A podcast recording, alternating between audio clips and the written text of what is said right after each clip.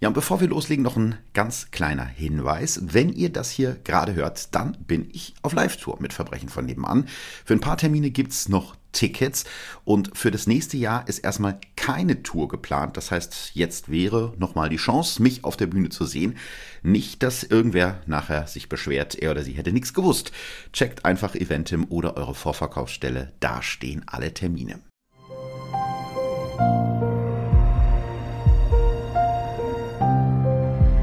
Verbrechen von nebenan. True Crime aus der Nachbarschaft.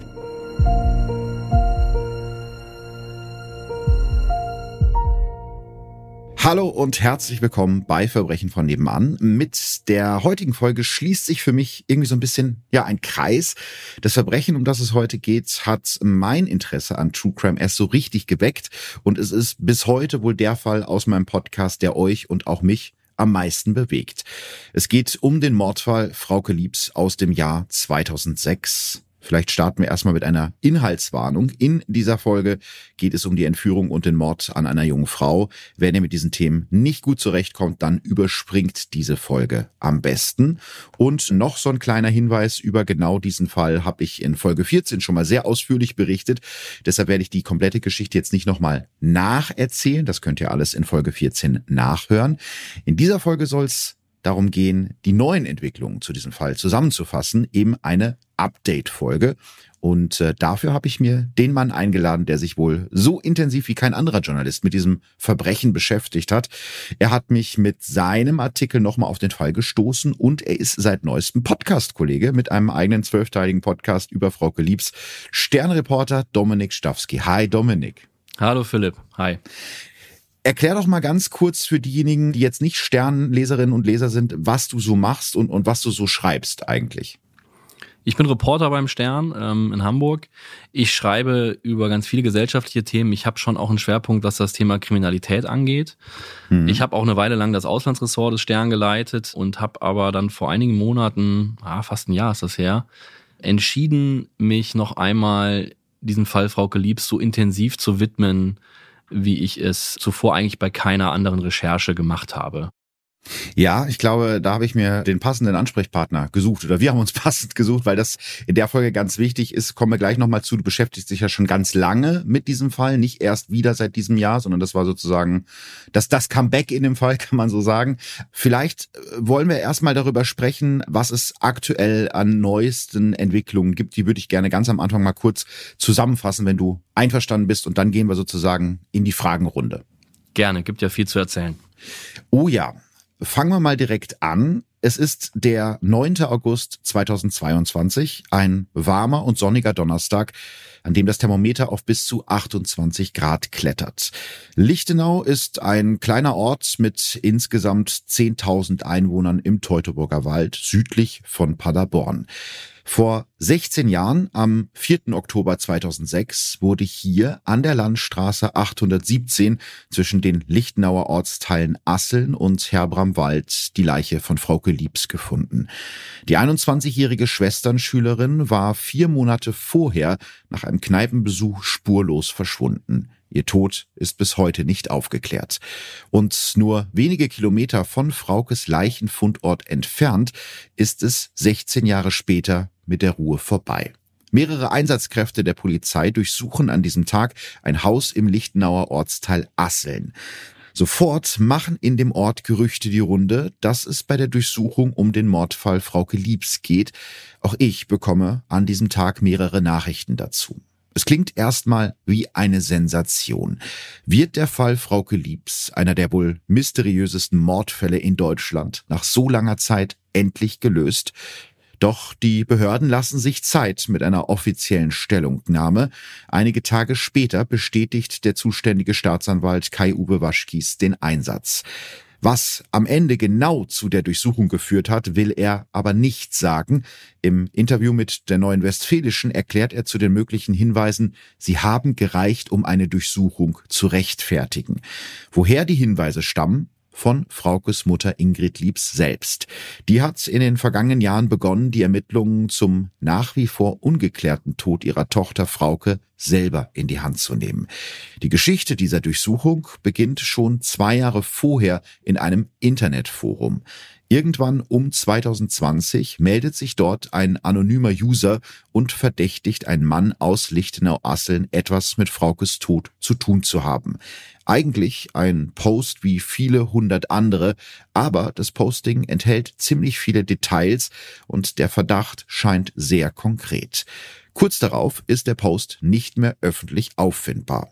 Fraukes Mutter Ingrid Liebs erfährt über Umwege davon und schreibt einen Aufruf in das Forum, dass der Ersteller des mittlerweile verschwundenen Postings sich bitte bei ihr melden soll. Und tatsächlich meldet sich der Informant, der weiter anonym bleiben will, bei Ingrid Liebs auf ziemlich ungewöhnliche Art, nämlich mit einer US-amerikanischen Handynummer. Die beiden telefonieren miteinander. Der Informant spricht mit westfälischem Einschlag und stammt offenbar irgendwo aus der Region Paderborn. Er erzählt Ingrid Liebs von seinem Verdacht gegen einen Mann aus Lichtenau-Asseln, scheint aus dem Umfeld des Mannes zu stammen. Ingrid Liebs kommt der Hinweisgeber ehrlich und aufrichtig vor. Die beiden schreiben sich einige Wochen über WhatsApp hin und her, dann bricht der Kontakt ab. Ende 2020 gibt Ingrid Liebs den Hinweis auf den Mann aus Lichtenau an die Polizei weiter und hört dann ganz lange nichts. Bis es dann am 9. August 2022 zu den Durchsuchungen in und um Lichtenau kommt. Offenbar war der Hinweis aus dem Forum konkret genug, um einen Durchsuchungsbeschluss zu erwirken, aber dann auch nicht so konkret, dass es für eine Untersuchungshaft gereicht hätte. Bei den Befragten soll es sich um zwei Brüder aus Lichtenau handeln. Einer von beiden äußert sich nachher in einem Interview mit dem Westfalenblatt. Natürlich bin ich aus allen Wolken gefallen, als die Polizei vor dem Haus stand und mir den Durchsuchungsbeschluss zeigte. Außerdem erklärt der Mann bei der Durchsuchung ganz ruhig geblieben zu sein. Ich wusste ja, dass ich unschuldig bin und habe zu den Beamten gesagt, sie könnten mein Handy, den Computer und was auch immer gerne durchsuchen. Nach der Durchsuchung werden die beiden Brüder von den Ermittlern mit zu einer Vernehmung gebeten, wo sie mit den Hinweisen durch den anonymen Tippgeber konfrontiert werden. Das meiste konnte ich sofort widerlegen, sagt einer der beiden Brüder. Mittlerweile hat sich die Geschichte wie ein Lauffeuer verbreitet. In den Dörfern in der Umgebung gibt es eine Zeit lang kein anderes Thema mehr. Mittlerweile gibt es zumindest eine Lokalzeitung, die berichtet, dass die Hinweise sich als falsch herausgestellt haben. Eine offizielle Bestätigung dafür gibt es aber nicht. Zum Zeitpunkt der Aufnahme dieses Podcasts hat sich die zuständige Staatsanwaltschaft in Paderborn noch nicht geäußert. Ja, das sind die allerneuesten Entwicklungen im Fall Frau Liebs, ist noch gar nicht äh, so lange her. Ähm, bevor wir darüber jetzt sprechen, Dominik, würde ich gern noch mal so ein paar Schritte zurückgehen, weil das wird jetzt keine klassische Folge, sondern eher so eine Art Interviewfolge, wo ich dich einfach zu deiner Arbeit befrage. Und dafür ist es erstmal wichtig zu wissen, wie bist du eigentlich an diesen Fall gekommen? Das war der reine Zufall. Ein Kollege von mir mhm. hier bei Stern Crime, er heißt Felix Bringmann, äh, ist zufällig beim Surfen im Internet 2015 auf diesen Fall aus Ostwestfalen gestoßen. Damals muss man wissen, war der Fall noch nicht so groß. Also der war in mhm. Ostwestfalen in der Region, war der, war der natürlich verbreitet und bekannt. Ja. Hier in, ha hier in Hamburg kannte äh, den Fall Frau Liebs damals eigentlich noch niemand.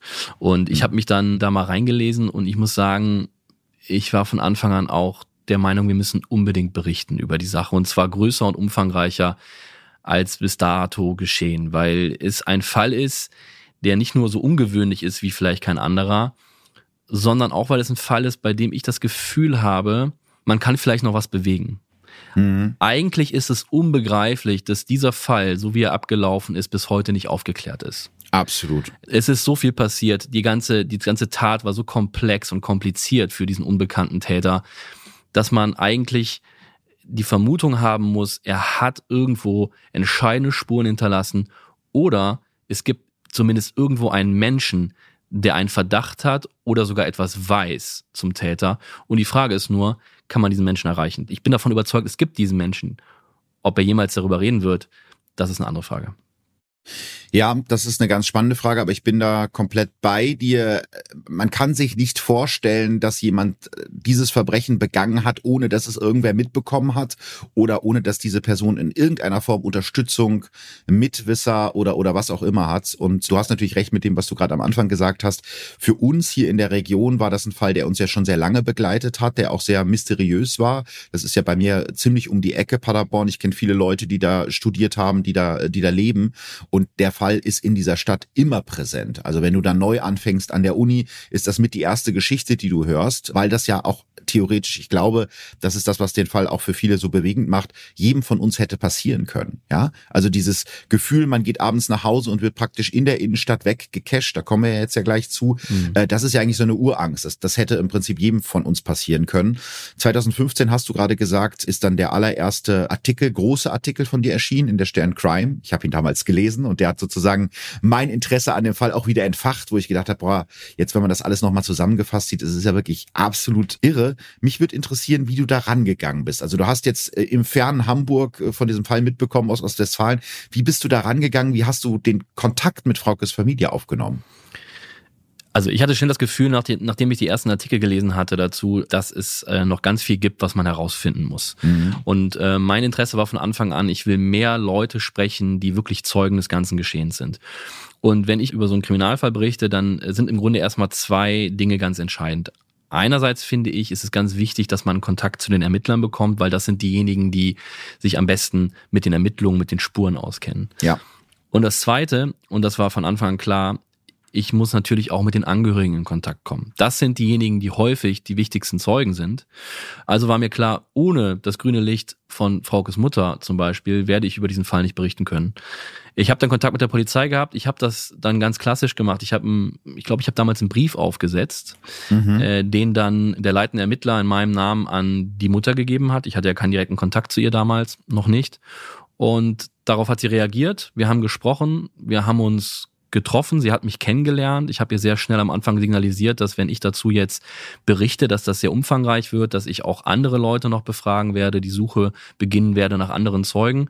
Und das hat sie, glaube ich, auch irgendwie gut gefunden, dass wir so einen Aufwand betreiben. Und dann von da an äh, hat mich der Fall eigentlich nie ganz losgelassen. Und seit 2015, also jetzt seit sieben Jahren, habe ich eigentlich einen steten Kontakt zur Familie gehalten und auch zu äh, verschiedenen Beteiligten in diesem Fall. Also Zeugen, Freundinnen von Frauke und so weiter. Mhm. Vielleicht können wir mal an den Abend springen, um den es im Prinzip geht, wo alles anfängt, der 20. Juni 2006. Es ist ein lauer Dienstagabend, kurz vor den Sommerferien. Deutschland feiert die Fußball-WM im eigenen Land und die Menschen treffen sich zum gemeinsamen Fußball gucken. Da werden sich die meisten von uns noch dran erinnern. Das war so eine ganz besondere Stimmung, die damals irgendwie in Deutschland geherrscht hat. Man hatte so das Gefühl, alles ist möglich, das Wetter ist Absolut. toll, ne? Das, das Sommermärchen. Ähm, Frauke ist mit ihrer Freundin Isabella Fußball gucken im Pub Old Triangle und verabschiedet sich gegen 23 Uhr um die etwa anderthalb Kilometer zu ihrer Wohnung in der Beuchner Straße 56 zu Fuß zu gehen. Auf diesem Weg verschwindet sie spurlos und da sind wir eigentlich schon direkt beim ersten Rätsel des Falles. Ich bin, wie du wahrscheinlich auch, die möglichen Wege selber mal abgegangen und eigentlich fast egal, wie man läuft, die meiste Zeit bewegt man sich in der Paderborner Innenstadt, also in sehr, sehr belebtem Gebiet und die Stadt an dem Abend war voll, die Leute sind aus den Kneipen gekommen, es war gutes Wetter. Was sagt uns das über Fraukes Verschwinden? Das ist ein ganz interessanter Punkt auch aus Ermittlersicht, weil der Moment des Verschwindens ist ja ganz entscheidend für die Ermittlungen. Denn das ist ein Moment, der ja unter Umständen stattfindet, die der Täter nicht beeinflussen kann. Mhm. In dem Moment, in dem er die Gewalt über Frauke hat, kann er die Dinge beeinflussen. Aber der Moment des Verschwindens an sich, da wo er Frauke entweder in Anführungszeichen überwältigt hat, man weiß es nicht genau, oder in irgendeiner Form gelockt hat, das ist der Moment, wo er keinen Einfluss hatte auf diese Bedingungen. Und, mhm. und es ist sehr interessant, weil ich war natürlich auf diesen Wegen unterwegs. Und du hast ja recht, es war es war WM-Fieber. Das war auch ein Spiel England gegen Schweden. Man muss wissen, in Paderborn damals waren ja ganz viele englische Soldaten stationiert. Ja. Das heißt, äh, die Stadt war voll, gerade der Pub war voll mit englischen Soldaten auch. Da war richtig, da war richtig Party. Und als das Spiel vorbei war, das hat mir Fraukes Freundin Isabella erzählt, die kann sich auch erinnern, wie diese Tür äh, vom Pub aufging und im Grunde ja nicht Gegröle, aber schon so diese, wie man das kennt, wenn man aus so einem aus so einer vollen stickigen Kneipe tritt, das Spiel ist vorbei und vor dem Laden sind natürlich lauter Leute, rauchen eine, reden, es war richtig viel los. Mhm. Und deswegen ist die Frage aus Ermittlersicht, wo auf dieser kurzen Strecke zwischen diesem extrem belebten Pub und der WG von Frauke anderthalb Kilometer entfernt, hat der Täter Frauke getroffen und sie ja in ein Fahrzeug gelockt, weil das steht auch fest.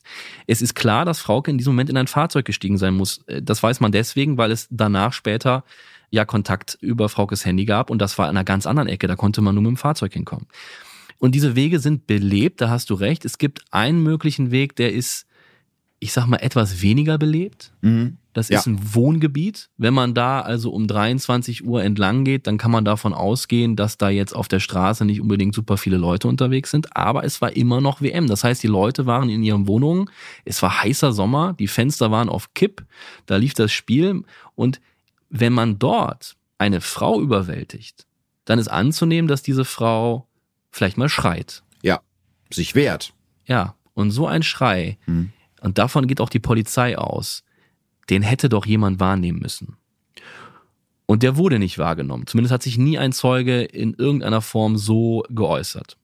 Und deswegen hat die Polizei die Vermutung, dass Frauke womöglich freiwillig in ein Fahrzeug gestiegen ist. Und dann stellt sich natürlich die Frage, wieso steigt Frauke freiwillig in ein Fahrzeug um 23 Uhr in einer Situation, in der sie nach diesem Spiel ja eigentlich nur nach Hause in ihre Wohnung wollte. Mhm. Die wollte nur nach Hause. Die wollte nichts mehr machen. Die war müde. Die hat den ganzen Abend gegähnt. Die hatte zu Hause ihren Mitbewohner warten, weil sie selber keinen Schlüssel dabei hatte in dem Moment. Stimmt, ja. Mhm. Das heißt, sie hatte das klare Ziel, ich will nach Hause. Und wieso steigt sie dann in ein Auto? Und das führt dann zur nächsten Vermutung, dass die Polizei davon ausgeht, naja, vielleicht kannte sie die Person im Fahrzeug. Ja. Flüchtig oder auch besser, das ist alles unklar. Es ist ja auch nicht bewiesen, dass sie ihn kannte, aber die Indizien deuten darauf hin.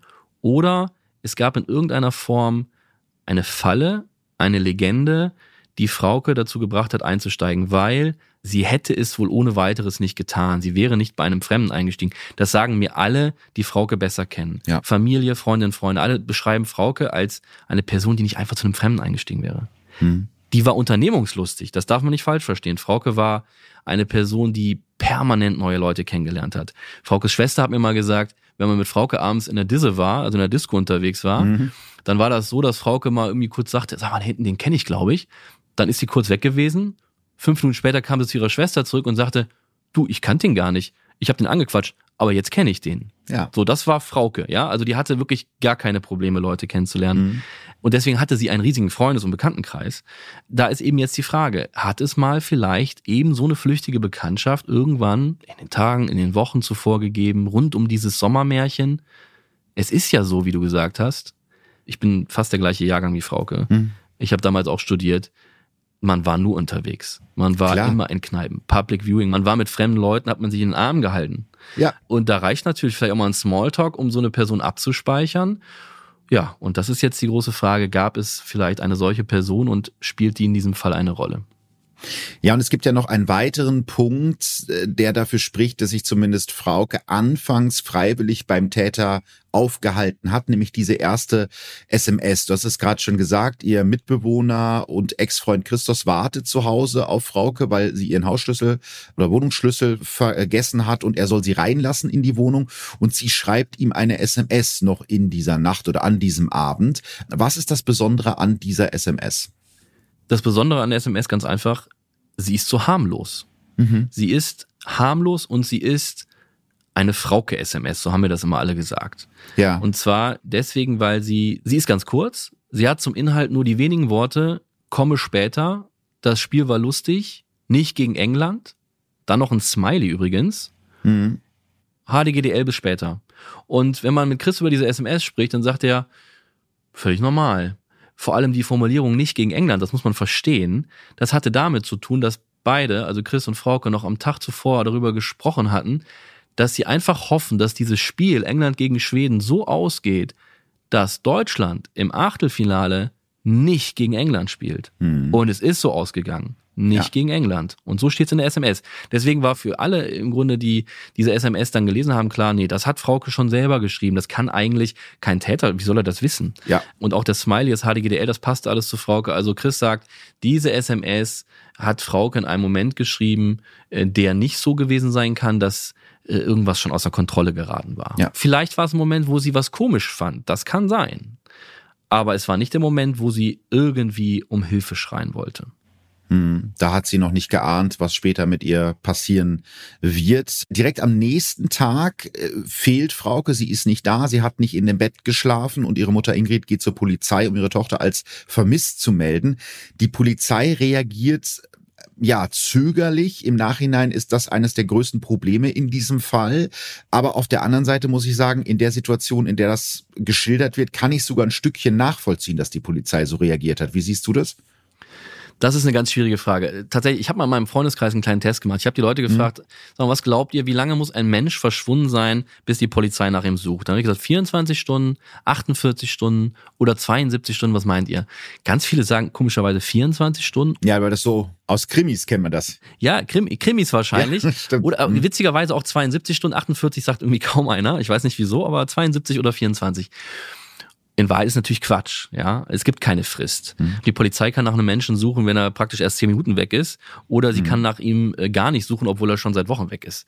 Das kommt auf die Umstände an. Und die Umstände waren in dem Fall und das macht das Ganze wirklich so, so tragisch auch im Rückblick, so schwierig, die Umstände. Und zwar Frauke war die Nacht weg. Am nächsten Morgen, Frauke war ja, äh, hat ja eine Ausbildung zur Krankenpflegerin gemacht. Mhm. Am nächsten Morgen war ihr Stuhl in der Schule, wo sie diese Ausbildung machte, der war leer. Und das löste bei den Mitschülern direkt Panik aus, weil sie sich so sicher waren, dass Frauke da eigentlich sitzen müsste. Also eigentlich haben sie gedacht, okay, Frauke muss mindestens mal krank sein. Ja, ja. das ist ja noch normal, das kann ja passieren. Aber die Panik kam dann auf, als sie Isabella, das ist ihre Freundin, die mit dem mit Frauke am Abend zuvor unterwegs war, als die bei Chris, also bei Fraukes Mitbewohner anrief und sagte, sag mal, wo ist denn Frauke? Mhm. Ist sie krank? Und dann sagte Chris, nö, wieso? Ich dachte, die ist bei dir oder die ist nicht nach Hause gekommen, das Bett ist leer. So, das, das war ein Kurzgespräch und dann ging die Panik los. Und dann ging das wie so eine Kettenreaktion. Die Schule informierte die Familie. Fraukes Mutter, selber ja Lehrerin damals, war noch vormittags selber an der Schule aktiv, erfuhr davon, bekam auch direkt Angst, weil sie ihre Tochter als überaus zuverlässig kennt und rennt also am Mittag des nächsten Tages, also sprich ungefähr zwölf Stunden nach dem Verschwinden, zur Polizeiwache um die Ecke und sagt, meine Tochter ist weg. Und da sagt die Polizei, ja, jetzt müssen wir mal schauen, geben Sie uns noch einen Tag, wir warten mal ab, vielleicht kommt ja Ihre Tochter nach Hause. Und das hat sogar Fraukes Mutter verstanden. Die hat gesagt, okay, das ist ja wirklich jetzt erst sehr frisch und wir wissen ja nicht so richtig, was los ist. Und dann ist sie wieder gegangen aus der Wache. Und am nächsten Tag ist sie aber wiedergekommen. Das war verabredet. Weil, und da hatte sich Frauke immer noch nicht gemeldet. Und die Panik bei der Mutter war ja noch viel größer. Die Angst war viel größer. Klar. Und dann sagte die Polizei, okay, jetzt nehmen wir das ernst. Und dann haben die auch was gemacht und haben die wirklich Anstrengungen unternommen und haben nämlich gemeinsam mit der Familie ein Flugbad gestaltet. Sie haben die Sache bekannt gemacht über die Medien, dass Frauke Liebs vermisst wird. Und dann passiert etwas und das macht das Ganze eben so schwierig. Dann meldet sich Frauke am zweiten Tag ihres Verschwindens abends. Und zwar genau mit einem Handyanruf bei Chris. Und da passiert dann bei der Polizei natürlich etwas, weil bis zu diesem Lebenszeichen, diesem Anruf, hatte die Polizei ja womöglich sogar wirklich die Sorge, dass es um Leben und Tod geht. Frauke war ja weg. Ja. Die haben ein Verfahren wegen des Verdachts auf Geiselnahme eingeleitet an diesem Donnerstag. Dann kommt das Lebenszeichen, dann weiß man bei der Polizei, Frauke lebt. Klar. Wir können nicht annehmen, dass ihr Leben bedroht ist. Sie hat gesagt, sie kommt nach Hause. Das ist, das ist der Wortlaut gewesen bei diesem Anruf. Und deswegen macht die Polizei von dem Moment an, muss man so sagen, weniger. Es ist weniger Druck bei den Ermittlungen.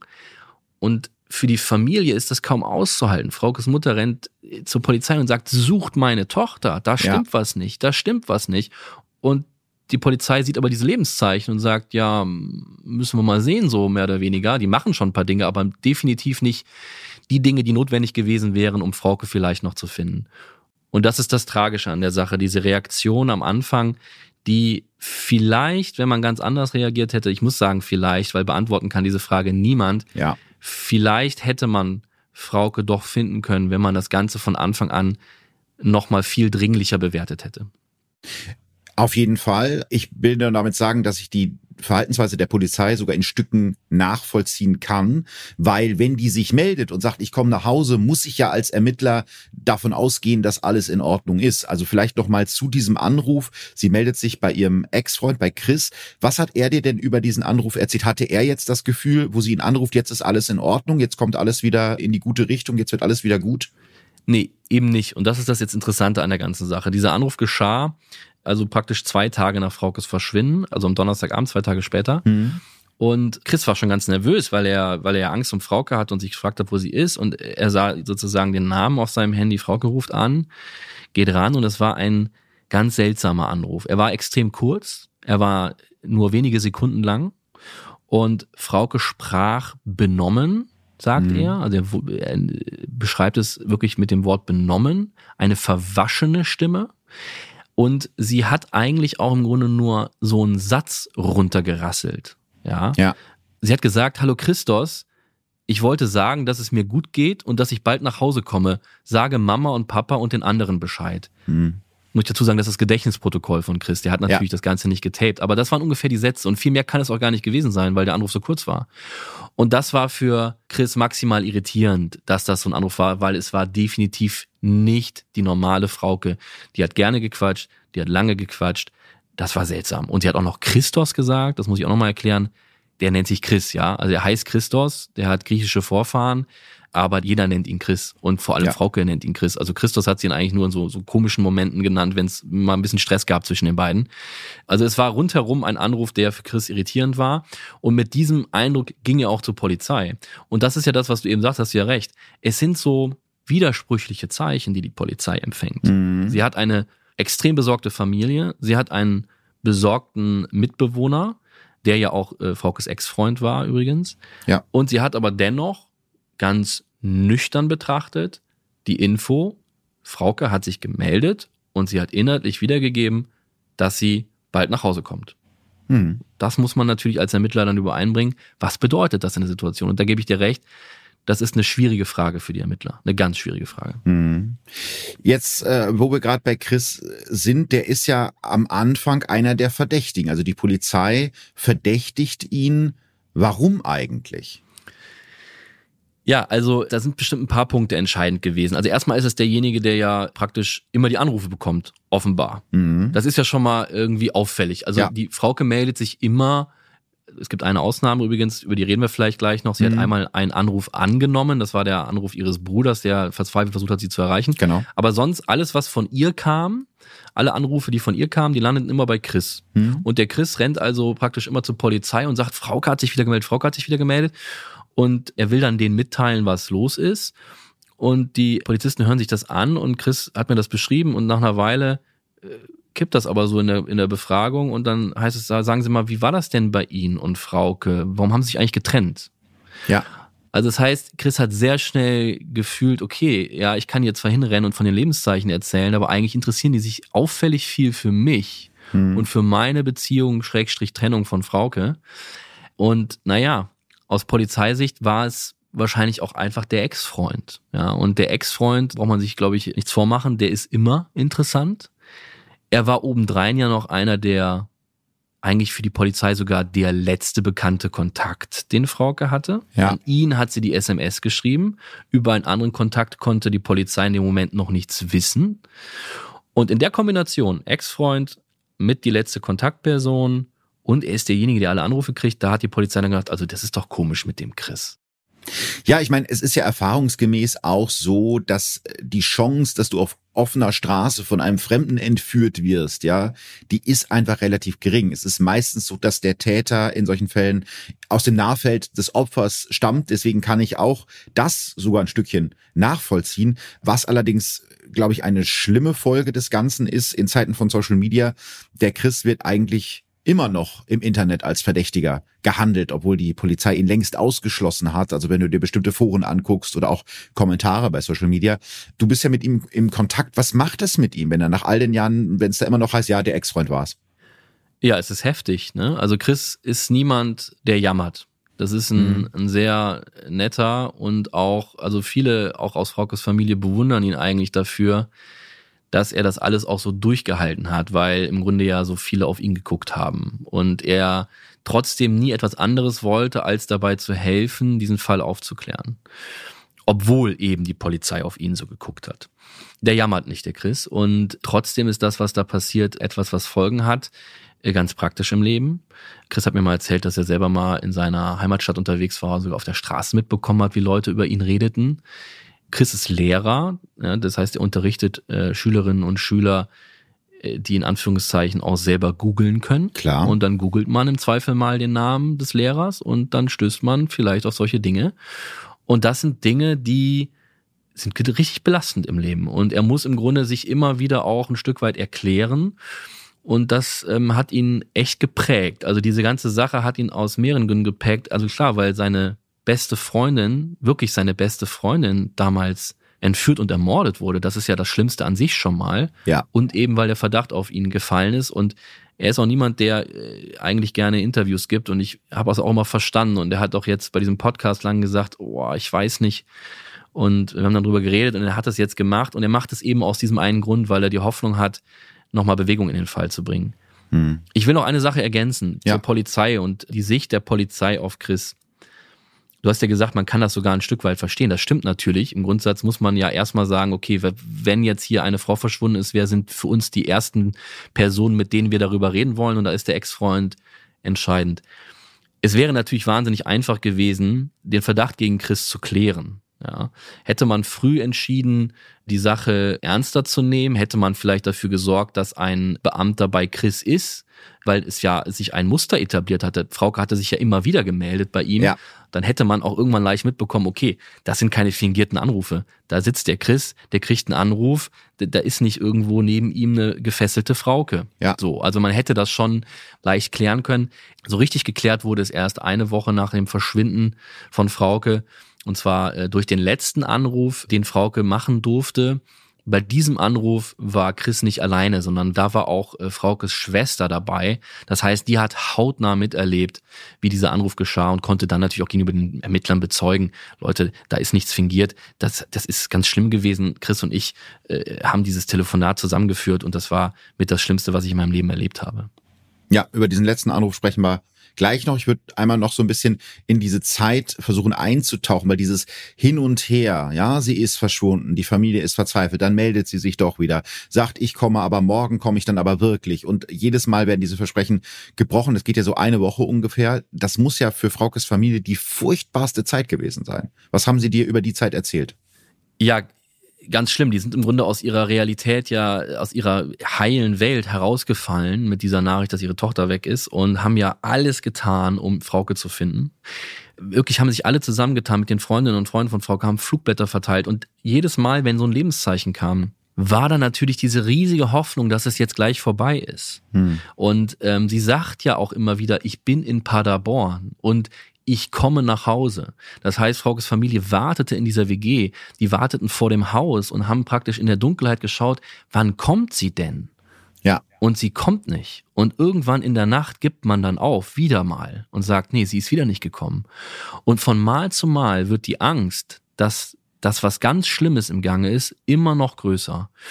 Und gleichzeitig bedeutet das ja, weil diese Lebenszeichen eben kommen, dass sie auch merken, dass eben bei der Polizei das Ganze das Gegenteil auslöst, nämlich, naja, sie meldet sich ja. Und dieses Ringen bei den Ermittlern, bitte mehr tun, machen, machen, machen. Also das ist ganz schwer auszuhalten gewesen für Fraukes Mutter, vor allem damals. Sie hat ja vor einer Weile das erste Mal in einen Teil der Ermittlungsakten gucken können. Das hat sie über ihren Anwalt äh, durchsetzen können vor ungefähr einem Jahr. Hat das angefangen, dass sie so Stück für Stück die Akten äh, einsehen konnte. Und da hat sie mir gesagt, das war krass, hat sie gesagt, weil dann sieht sie ja, da sind ja in diesen Akten stehen ja diese ersten Tage, was passiert ist. Und Ja. sie hat das gelesen und sie war wie in diesem alten Film. Mhm. Und sie hat diese Situation wieder in ihrem Kopf gehabt, wie sie da bei der Polizei sitzt und alles versucht. Und, und das war für sie schwer auszuhalten. Sie brauchte wirklich lange, um das mit den Akten zu schaffen. Und ja, das hat sie sehr belastet. Heute äh, sind wir ein bisschen weiter, zumindest ein Stückchen. Wir wissen, dass diese Anrufe aus völlig unterschiedlichen Ecken rund um Paderborn kamen. ne? Der erste, glaube ich, aus Sennelager. Dann gab es Anrufe zum Beispiel aus Dören, aus Mönkelow. Äh, Was ist die Theorie der Ermittler dazu?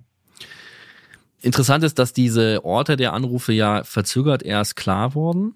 Mhm. Man hat ja ein paar Orte schon relativ schnell bestimmen können, aber dass es dann im Grunde gewissermaßen ein Muster gab bei diesen Orten, konnte man erst mit einigen Wochen Abstand feststellen, weil man da erst die genauen Verbindungsdaten von den äh, Netzbetreibern bekommen hat. Und wenn man auf diese Orte schaut, das kann man ja sich auf einer Karte einzeichnen und dann kann man mal drauf gucken, was bedeutet das eigentlich. Dann sieht man, da sind so sieben Kontakte, äh, wenn ich das richtig im Kopf habe. Mhm. Und man sieht, dass ein Kontakt weit außerhalb von Paderborn ist, 30 Kilometer außerhalb. Ja. Und alle anderen Kontakte sind so rund um Paderborn. Also nicht mitten in Paderborn, sondern eher so in den Ra- Randbereichen. Wie du schon sagtest, du kennst dich ja vor Ort ein bisschen besser aus. Ich war da jetzt zwar auch oft, aber äh, bin da nicht zu Hause. Hm. Also Mönkelow im Süden, Sennelager im, eher im Norden und dann mehrere Kontakte und das ist interessant, da ballen sich so Dinge. Stimmt. Im Osten von Paderborn, nämlich in der Nähe von einem Gewerbegebiet, also Gewerbegebiet Dören. Da sind zwei Funkzellen. So Funkzellen sind ja wirklich so kleine Empfangsgebiete und die sind in der Stadt gar nicht so riesig, weil in der Stadt ja viele Leute sind, die telefonieren. Das heißt, so viele äh, Leute können in so eine Funkzelle gar nicht reinpassen. Deswegen sind die relativ klein, diese Funkzellen. Und da sieht man, da ballen sich mehrere Kontakte, vier Stück, immer in der Nähe des Gewerbegebietes. Ja. Und wenn man sich das so anschaut, dann ist im Grunde die Konsequenz, die die Ermittler gezogen haben, da hat der Täter diese Orte offenbar bewusst angefahren, entlegene Orte, an die nachts völlig unbelebt sind, um nichts anderes zu machen, als Frauke von dort anrufen zu lassen und im Grunde von dem Ort abzulenken, der eigentlich entscheidend ist, nämlich der Ort, an dem er Frauke gefangen hält. Und da ist ja jetzt die Frage, ob er diesen Plan praktisch von Anfang an schon verfolgt hat oder ob sozusagen der erste Anruf noch aus dem Gebiet kam, wo er sich dann ursprünglich verstecken wollte und dann gemerkt hat, ah scheiße, die können mich nachverfolgen. Ich fahre jetzt mal in der Gegend rum, um vom eigentlichen Ort abzulenken. Das äh, ist ja die ganz, ganz spannende Frage. Fraukes Familie selber glaubt ja, dass Frauke ihnen in den Telefonaten einen Hinweis gegeben hat, äh, den sie nicht verstanden haben. Und auch das kann sich ja wahrscheinlich jeder irgendwie vorstellen. Du hast da die Chance, mit dem Menschen zu telefonieren, der gerade verschwunden ist, mit deiner Tochter, mit deiner Schwester, mit deiner besten Freundin. Und die versucht dir vielleicht irgendwas zu sagen, mit dem du sie vielleicht retten könntest, aber du verstehst den Hinweis nicht. Und ich könnte mir vorstellen, dass sie das wahrscheinlich bis heute verfolgt, oder dieses Gefühl. Im Grunde permanent. Also sie können sich natürlich nicht gewiss sein, dass dort sozusagen versteckte Botschaften drinstecken, aber die Vermutung ist immer da. Und äh, die Worte werden von denen, die Sätze, die Frauke damals gesagt hat, werden im Grunde von Fraukes Familie und ihren Freundinnen permanent im Kopf gewälzt. Und immer wieder wird mhm. sich gefragt, was steckt hinter diesen Sätzen? Haben wir irgendwas überhört? Und das ist ja auch in gewisser Weise schon auch quälend, dass diese Frage immer da ist und dieses Gefühl da ist, vielleicht haben wir es nicht entschlüsselt bekommen. So hat das mal äh, Fraukes Schwester gesagt. Ja. Also ich denke da jetzt zum Beispiel an diesen letzten Anruf am, am 27. Juni. Da wiederholt Frauke ja immer wieder, scheinbar ohne Zusammenhang, das Wort Mama. Ja, sie sagt immer wieder Mama, Mama, Mama. Das ist so ein Punkt, wo ich glaube, das könnte irgendwas bedeuten. Wie siehst du das? Also ich persönlich habe da natürlich eigentlich keine richtige Meinung zu. Ich gebe jetzt mal wieder das, was die Leute sagen, die mit Frauke telefoniert haben. Und mhm. das waren Chris und Karin. Und die haben sie ja erlebt. Ja. Und mit denen habe ich natürlich ganz lange über diese Frage gesprochen. Und die schwanken so wahnsinnig. Also mhm. im Endeffekt, mal haben sie das Gefühl oder eher so die Tendenz, dass diese Frage, wo bist du, und dann dieser Ma diese Mama-Antwort eher so aus dem Gefühl kommt, dass es ein Hilferuf war. Ja, also ja. ein Mensch, der wahrscheinlich ahnt, dass er nicht mehr lange leben wird, dessen ja. Leben akut bedroht ist durch Gewalt, durch Waffen, man weiß es nicht, der merkt, er kommt hier nicht mehr raus und der in all seiner Verzweiflung auf die Frage, wo bist du, dann halt eher so ein Hilferuf, Mama. Und ich finde, das kann auch nachvollziehbar sein, finde ich, weil mhm. wenn man in so einer Situation, also ist das, ja, ein ganz schwer kranker Mensch, dessen Sinne auch im Zweifel irgendwann angefangen getrübt zu werden, der ruft vielleicht irgendwann nach Mama und Papa, ganz ja. egal, ob er 20, 40 oder 60 ist. Ja. Und andererseits hat Frauke in diesem Telefonat, sie war eben nicht benebelt. Das wäre jetzt meine Frage gewesen, weil ich hatte den Eindruck, ja. dass sie bei dem Telefonat eigentlich noch mit am klarsten war, oder? Richtig, sie hat bei dem Telefonat, das ist ja völlig herausgestochen, dieses Telefonat. Alle anderen Telefonate hatten im Grunde eine Länge von unter einer Minute, reden wir über Sekunden. Das waren im Grunde monotone Botschaften, die Frauke losgeworden ist. Der letzte Anruf war ein richtiges Gespräch. Über fünf Minuten lang, ja. fünf Minuten dreißig, also sehr, sehr lang. In dem Telefonat bestätigt sie ja auf die Frage, wirst du festgehalten, sagt sie erstmal ja und korrigiert ja. sich, nein, nein. Das heißt, sie bestätigt das erste Mal das, was im Gange ist hier. Ganz klar bestätigt sie es. Und auch auf andere Fragen reagiert sie. Sie ist offenbar geistig da. Und dann kommt eben diese Frage, wo bist du? Und es kommt, die Frage kommt offenbar dreimal. So erinnern sich Karin, also Frauke Schwester und Chris. Das ist Teil des Protokolls gewesen. Die haben das direkt danach aufgeschrieben. Und dreimal kommt Mama. Und da ist eben jetzt die Frage, könnte es doch was bedeuten? Und jetzt muss ich ein bisschen ausholen, mhm. aber das ist interessant. Die Sache passierte in Paderborn. Fraukes Familie stammt aus Lübbecke. Du kennst dich, wie gesagt, ja. in der Gegend besser aus. Das ist ja. schon eine andere Ecke. Da fährt man, glaube ich, Das ist eine, ganz andere. Ecke. Ja, genau. Das ist eher so Richtung Herford, Ja. Lübbecke, genau. Ja, ist weiter So. weg. Das heißt, Frauke war in Paderborn und die ist halt am Wochenende mal gerne nach Hause gekommen oder auch nicht und hat da in Paderborn ihr Leben geführt. Fraukes Eltern wohnten in Lübbecke. Es gab aber eine Sache, die interessant ist, nämlich dass Fraukes Mutter, die war ja ihr Leben lang Lehrerin und leitete damals ein Gymnasium in Bad Driburg. Und Bad Driburg ist ein Ort, der liegt etwa so 15, 20 Minuten mit dem Auto östlich von Paderborn. Mhm. Und wenn man sich jetzt all diese Orte anschaut, in dem Fall, die eine Rolle spielen, also der Ort, wo Frauke verschwunden ist, nämlich Paderborn, die Orte, wo sie angerufen hat, da gibt es auch einen Ort, der ist weit außerhalb, das habe ich eben mal gesagt, also Mhm. äh, in Nieheim. Und der Ort, wo Frauke später gefunden wurde, das ist äh, in, also der Leichnam gefunden wurde, das ist in Lichtenau. Dann kann man mal so ein Dreieck auf eine Karte malen und was da so ziemlich in der Mitte dieses Dreiecks ist, ist das Örtchen Bad Driburg. Also der Ort, wo Fraukes Mutter damals am Gymnasium gearbeitet hat. Und auch übrigens einen Wohnsitz hatte. Die hat nämlich unter der Woche dort eine Wohnung äh, oder ein Haus Genau. gehabt. Also ich weiß nicht mehr ganz genau, ob es eine Wohnung oder ein Haus war. Auf jeden Fall hat sie dort gelebt und ist am Wochenende zu Hause gewesen. Und da ist natürlich die Frage, wo bist du? Mama, war das ein Zeichen in Richtung Bad Driburg oder in Richtung einer Ecke dort? Und die Frage, die steht einfach im Raum und man weiß es nicht. Die Ermittler, also ich habe mal den leitenden Ermittler, der in dem Fall am, am, am längsten ermittelt hat, das ist äh, Ralf Östermann gewesen, der ist inzwischen Ja. in Pension, den habe ich das damals mal gefragt. Dessen Einschätzung ist eine klare, der sagt, für ihn ist das ein Hilferuf. Mhm. Das kann ja auch so gewesen sein. Ralf Östermann war allerdings bei dem Anruf auch nicht dabei. Ja, den Anruf hat nie jemand anderes gehört, außer eben Chris und Karin. Und deswegen finde ich, ist diese Frage ganz schwer zu beantworten.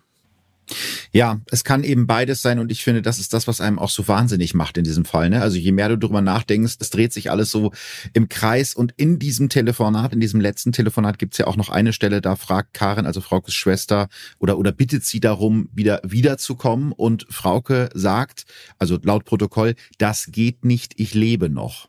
Also das heißt, es spricht ja vieles dafür, dass sie da schon wusste, das ist das letzte Mal, dass ich mit meiner Familie spreche, ich werde das hier nicht überleben, ne? Ja, da muss man tatsächlich von ausgehen. Es gibt sogar noch einen anderen Satz, der vielleicht sogar noch deutlicher ist, zumindest in den Ohren der Familie, äh, nämlich die Formulierung, die der, die der Schwester sich wirklich richtig eingebrannt hat, ist der Satz, sag Mama und Papa, dass ich sie liebe. Ähm, es ist ein Satz, wenn Karin, Frau Schwester, da heute drüber spricht, dann kommt da bei ihr auch, muss man sagen, wirklich die Erinnerung hoch und die hat dann echt auch darum zu kämpfen, die Fassung zu bewahren weil man einfach wissen muss, dass er ein Satz war, den Frauke im Grunde nie gesagt hat. Hm. Die hat gerne mal dieses HDGDL benutzt, ne? Was wir eben auch in der SMS hatten. HDGDL, hab dich lieb, das kam vielleicht mal vor. Sag Mama und Papa, dass ich sie liebe, das haben die sich auch nicht Weihnachten gesagt, dass man sich liebt. Das ist ein besonderer Satz. Mir hat mal jemand gesagt, das ist sowas wie fast ein Vermächtnis. Ja? Das ist ein Abschied. Ein richtiger Abschied, ein Vermächtnis, Ja. eine Botschaft, die so wichtig ist in diesem Telefonat wie vielleicht nichts anderes. Das will sie einmal gesagt haben. Und man kann sich natürlich nie in Fraukes Lage versetzen. Das, das, das kann man nicht, weil man nicht weiß, was war. Aber auch wenn man nur mal drüber nachdenkt und sich mal für so ein paar Momente in diese Lage versetzt, dann ist das auch unfassbar, sich vorzustellen, dass sie das gesagt hat. Im Ja. vielleicht Wissen darüber, dass sie stirbt. Äh, auch in gewisser Weise muss ich mal so sagen, die Fassung zu bewahren, das zu sagen, also das noch loszuwerden, puh, das ist schon Boah. heftig und das ist auch etwas, was die Familie sehr, sehr gut erinnert. Und Fraukes Mutter hat mir mal gesagt, sie ist über eine Sache ganz, ganz besonders traurig, nämlich, dass sie diesen letzten Anruf verpasst hat. Sie war an dem Abend noch in der WG mit, mit ihrem damaligen Mann, mit Fraukes Vater. Und irgendwann, weil kein Anruf kam, obwohl der ja eigentlich immer abends kam, aber es kam halt keiner, sind die irgendwann gefahren gegen elf oder so. Und Mhm. dieser Anruf kam halt ein bisschen später. Der kam, glaube ich, so kurz vor halb zwölf abends. Und hat sie ihn verpasst und sie sagt, sie hätte sie gerne gehört. Ja. Und Karen hat diesen Anruf im Kopf und sie hat ihn auch als etwas abgespeichert. Und sie sagt, sie ist gewissermaßen froh, dass sie mit Frauke nochmal sprechen durfte. Boah, also ich habe diese Anrufprotokolle so oft gelesen. Ich glaube, ich habe alles zu diesem Fall so oft gelesen und trotzdem, weißt du, wenn du das erzählst hier, absolute Gänsehaut. Also diese Vorstellung in dieser Situation zu sein, da zu sitzen, zu wissen, man muss wahrscheinlich sterben, man wird es da lebend nicht mehr rausschaffen und hat diese eine Chance noch irgendwie seinen lieben Lebewohl zu sagen, ist ja unglaublich schrecklich und auch wie schlimm für die Familie. Und das ist ja wirklich der einschneidende Punkt nach diesem letzten Anruf. Nach dem 27. Juni meldet sich Frauke nicht mehr und in der Zwischenzeit rückt ein neuer Verdächtiger in den Fokus der Ermittlungen, nämlich Nils. Das vielleicht mal kurz zur Info ist der junge Mann, mit dem Frauke an dem Abend ihres Verschwindens eigentlich verabredet war. Den hatte sie erst kurz vorher kennengelernt. Du hast ja auch mit diesem Nils gesprochen. Ähm, was kannst du uns über den Nils erzählen?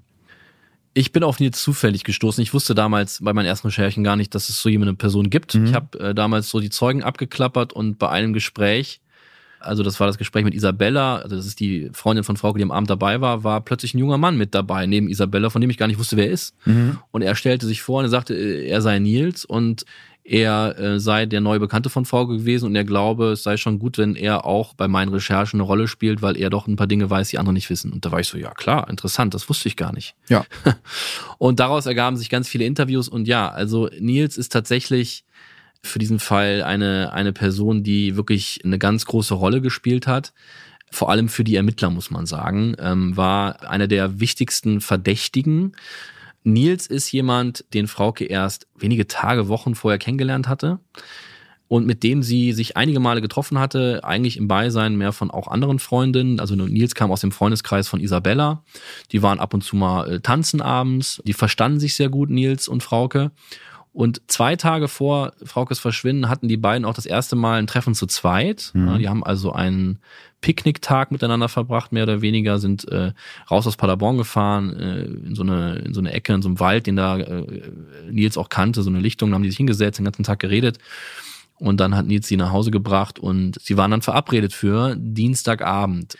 Und Nils wollte später in den Pub kommen und zwar deswegen, weil der in einem Schichtbetrieb arbeitet und es war klar, dass er halt in der Fabrik noch länger beschäftigt ist und erst später in den Pub kommen kann. Mhm. Und diese Verabredung, die eigentlich halt so ungefähr auf 23 Uhr getimt war, die hat er dann kurzfristig abgesagt, weil er äh, gemerkt hat, ey, das lohnt sich für mich nicht mehr. Ja, die anderen, also die wollen ja alle gar nicht so lange bleiben. Es ist ja auch unter der Woche gewesen.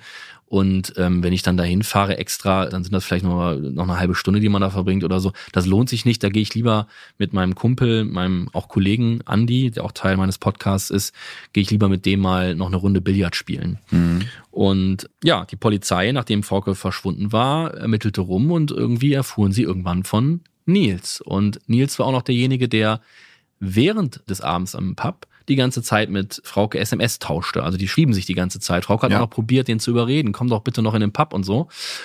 Und da war natürlich die Polizei, wie soll ich das sagen, in gewisser Weise elektrisiert, weil die Person, mit der sie ursprünglich verabredet war, die Person, mit der sie den Abend über intensiv SMS getauscht hat, eine Person, die wissen konnte, dass Frauke im Pub war, die auch vielleicht wissen konnte, wann sie den Pub in etwa verlassen würde. Also da kamen viele Dinge zusammen und da hat die Polizei dann nach einer Weile wirklich angefangen, gegen Nils intensiv zu ermitteln. Allerdings, die beiden, ja, ich glaube, sie waren noch nicht auf dem Level, dass man wirklich von Daten sprechen konnte. Die lernten sich gerade kennen. Ne? Er hätte in die eine oder andere Richtung gehen können. Aber welches Motiv hätte Nils denn haben sollen? Also da, da ist ja dann im Nachhinein was konstruiert worden, meiner Meinung nach, was sehr, sehr seltsam ist. Also dieses Motiv, was man da irgendwie versucht hat, für ihn zu finden da muss ich einmal ein bisschen ausholen. Und zwar, ähm, Nils ist damals in einer ganz schwierigen Lebenssituation gewesen. Es war folgendes passiert. Der ist äh, wenige Wochen bevor Frauke verschwunden ist, hatte Nils Geburtstag. Mhm. Und äh, der wohnte in der Nähe von Paderborn im Norden. Und der wollte dort mit seinen Kumpels reinfeiern in seinen Geburtstag. Da war gerade irgendwie so ein Dorffest oder so. Mhm. Und also seine Kumpels waren dabei, auch sein bester Freund war dabei. Und an diesem Abend ist sein bester Freund verschwunden und später musste Nils erfahren, dass der sich in dieser Nacht das Leben genommen hatte. Mhm. Also am Geburtstag von Nils hatte sich dessen bester Freund das Leben genommen. Und auch in die Situation kann man sich nicht hineinversetzen, wenn einem das selber nicht passiert ist. Aber klar ist, Nils war paralysiert, der war fertig mit dieser Welt. Klar. Der war am Boden und sein Freundeskreis hat probiert, ihn aufzurichten, ihn irgendwie abzulenken. Die waren auch alle am Boden, weil es war auch von ihnen ein guter Freund. Aber Nils und der, die gab es nur im Doppelpack, hieß es immer. Mhm. Und dann wurde von den Ermittlern, als sie dann so den Nils anschauten, und das hat mir Nils beschrieben, weil er erinnert sich an diese Vernehmung, das haben mir nicht die Ermittler beschrieben, sondern Nils erinnert sich an diese Vernehmung, wie so Erklärungen gesucht wurden, die halt äh, irgendwie dann passen könnten. Zum Beispiel wurde gesagt, na ja, sein bester Freund hatte ja keine Freundin gehabt. Mhm. also mag das vielleicht ein Grund für den Suizid gewesen sein. Nils hatte zu dem Zeitpunkt auch noch keine Freundin. Dann wurde so die Theorie aufgestellt in diesen Vernehmungen offenbar, ob das nicht so eine Art Rache an der Frauenwelt gewesen sein könnte. Ja, also mein bester Freund nimmt sich das Leben, weil keine Freundin und so weiter und und er rächt sich jetzt sozusagen, indem er eine andere Frau gefangen hält, entführt oder eben sie dann sogar tötet. Ja. Das waren so Sachen, die äh, offenbar thematisiert wurden. Und es wurde natürlich alles, was in irgendeiner Form interessant war, ja auch auf den Tisch gelegt. Das ist ja auch klar in solchen Ermittlungen. Und wenn man dann schaut, ja, dann gab es in dem SMS-Dialog an dem Abend im Pub, äh, die haben viele SMS geschickt und unter anderem gab es dann auch eine SMS, in der es dann mal, ich kenne den genauen Wortlaut nicht, aber da ging es darum, dass irgendwie die Idee aufkam, dass äh, Frauke und Isabella mal für Nils eine Runde kochen könnten. Ja, stimmt. Hm, ich erinnere mich. Hm. Und dann sagte Nils, ja, total gerne, aber dann will ich, dass ihr irgendwie Reizwäsche tragt oder so. Ja, ja keine Ahnung, das, das kann auch nur ein Scherz sein einfach. Aber natürlich ja. aus Ermittlersicht, wenn du auf so eine Person guckst, dann nimmst du das natürlich und sagst, ja, was ist denn da mit der Reizwäsche? Und sie sagen, das mhm. ist nur eine Freundin gewesen, was steckt dann dahinter und so. Und so stapelten sich so im Grunde die Dinge, die da so auf Nils äh, hinweisten und das war für den hart. Der hatte offenbar sehr harte Vernehmungen. Er sagt, das war auch so ein bisschen dieses Bad Cop, äh, Good Cop Prinzip. Immer zwei Leute, die ihn vernommen haben und das wurde massiv Druck ausgeübt. Und im Nachhinein ist er sehr froh, dass er da nicht eingebrochen ist in gewisser Weise. Man muss das an dieser Stelle mal ganz deutlich sagen. Er ist als Verdächtiger relativ schnell dann auch ausgeschlossen worden. Unter anderem wegen dem, was du gerade schon erzählt hast. Er war nämlich an diesem Abend mit einem Kumpel unterwegs. Also es gibt ein Alibi, ein bestätigtes Alibi. Er kann Frauke gar nicht äh, entführt haben zu diesem Zeitpunkt. Trotzdem, und da sind wir wieder bei diesen Foren im Internet, das ist der Name, glaube ich, nach Chris wahrscheinlich, auf den man am häufigsten stößt, wo gesagt wird, der war das doch. Also du hast ja auch mit ihm Kontakt. Noch heute gilt er bei der Internetpolizei irgendwie als äh, Verdächtiger. Was macht es mit ihm? Nils ist, äh, ist ein, ein anderer Typ als Chris. Der ist kein äh, lauter Mensch. Mhm. Das ist ein ganz leiser Mensch. Der ist ist meine Wahrnehmung auch eher zurückhaltend und vielleicht auch ein bisschen scheu. Und der sagt auch von sich selber, er redet nicht viel. Mhm. Der lässt nicht so tief in sich hineinblicken, in seine Gefühle, aber natürlich lässt ihn das nicht kalt, was da passiert. Und man muss sich ja auch da nochmal in seine Rolle reinversetzen. Bei dem haben so ein paar Dinge zusammengekommen. Dessen bester Freund hat sich umgebracht, dessen gute neue bekannte Frauke ist verschwunden und ermordet worden und er selbst ist unter hartem Tatverdacht geraten. Drei Dinge in wenigen Wochen, einem Sommer. Wenn ja. er zurückblickt, ja. sagt er manchmal, ich kann selber manchmal nicht glauben, dass ich das in gewisser Weise durchgestanden habe.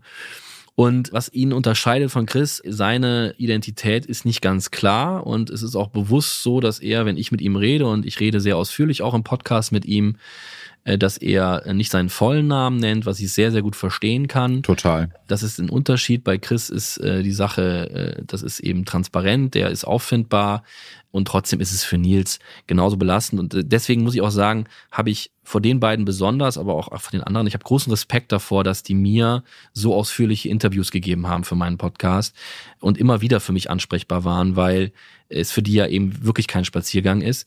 Aber sie tun es eben aus diesem Grund, Sie wollen ihren Beitrag leisten, um vielleicht nochmal Bewegung in den Fall zu bringen. Mhm. Und mein Podcast ist eben der Versuch, das zu schaffen. Und deswegen machen sie mit.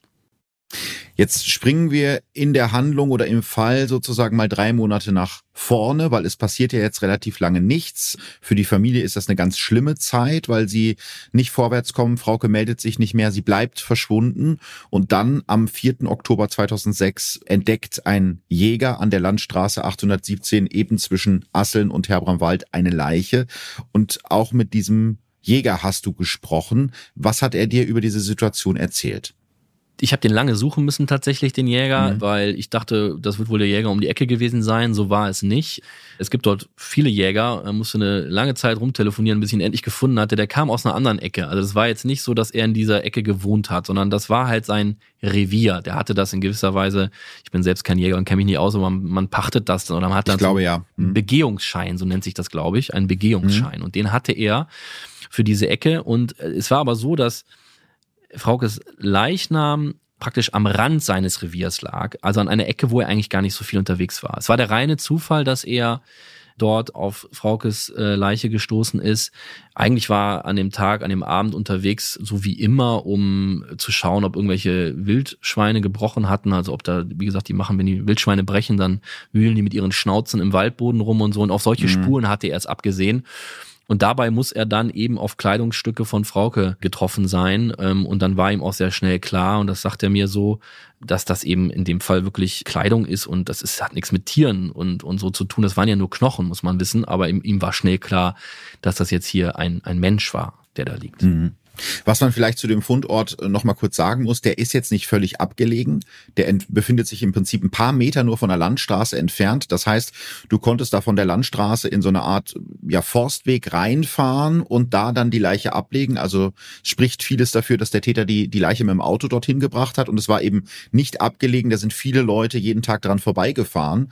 Aber natürlich ohne diese paar Meter in den Wald reinzugehen, logischerweise. Am Fundort der Leiche ist ja dann äh, direkt dann auch die Polizei vor Ort. Was konnten die da sichern? Es wird wahrscheinlich nicht mehr ganz viel gewesen sein. Ja, das beantworte ich dir. Ich will noch eine Sache sagen zu dem Fundort. Das ist nämlich sehr spannend. Hm. Du hast recht, das liegt direkt an der Straße, zehn Meter entfernt ungefähr, in so einer Kuhle. Das ist übrigens ein alter Bombenkrater. Mhm. Die Gegend dort wurde damals im Ende des Krieges äh, bombardiert und da haben sich so Kuhlen im Wald gebildet. Und in einer dieser Kuhlen lag der Leichnam. Jetzt ist aber so, ich war an dieser Stelle echt recht häufig. Das ist, ist so eine Art Forstweg, wo aber ein Schlagbaum war. Das heißt, man konnte nicht tiefer reinfahren. Ja. Und es war alles andere als ein Weg, den irgendwelche Spaziergänger oder so genommen hatten.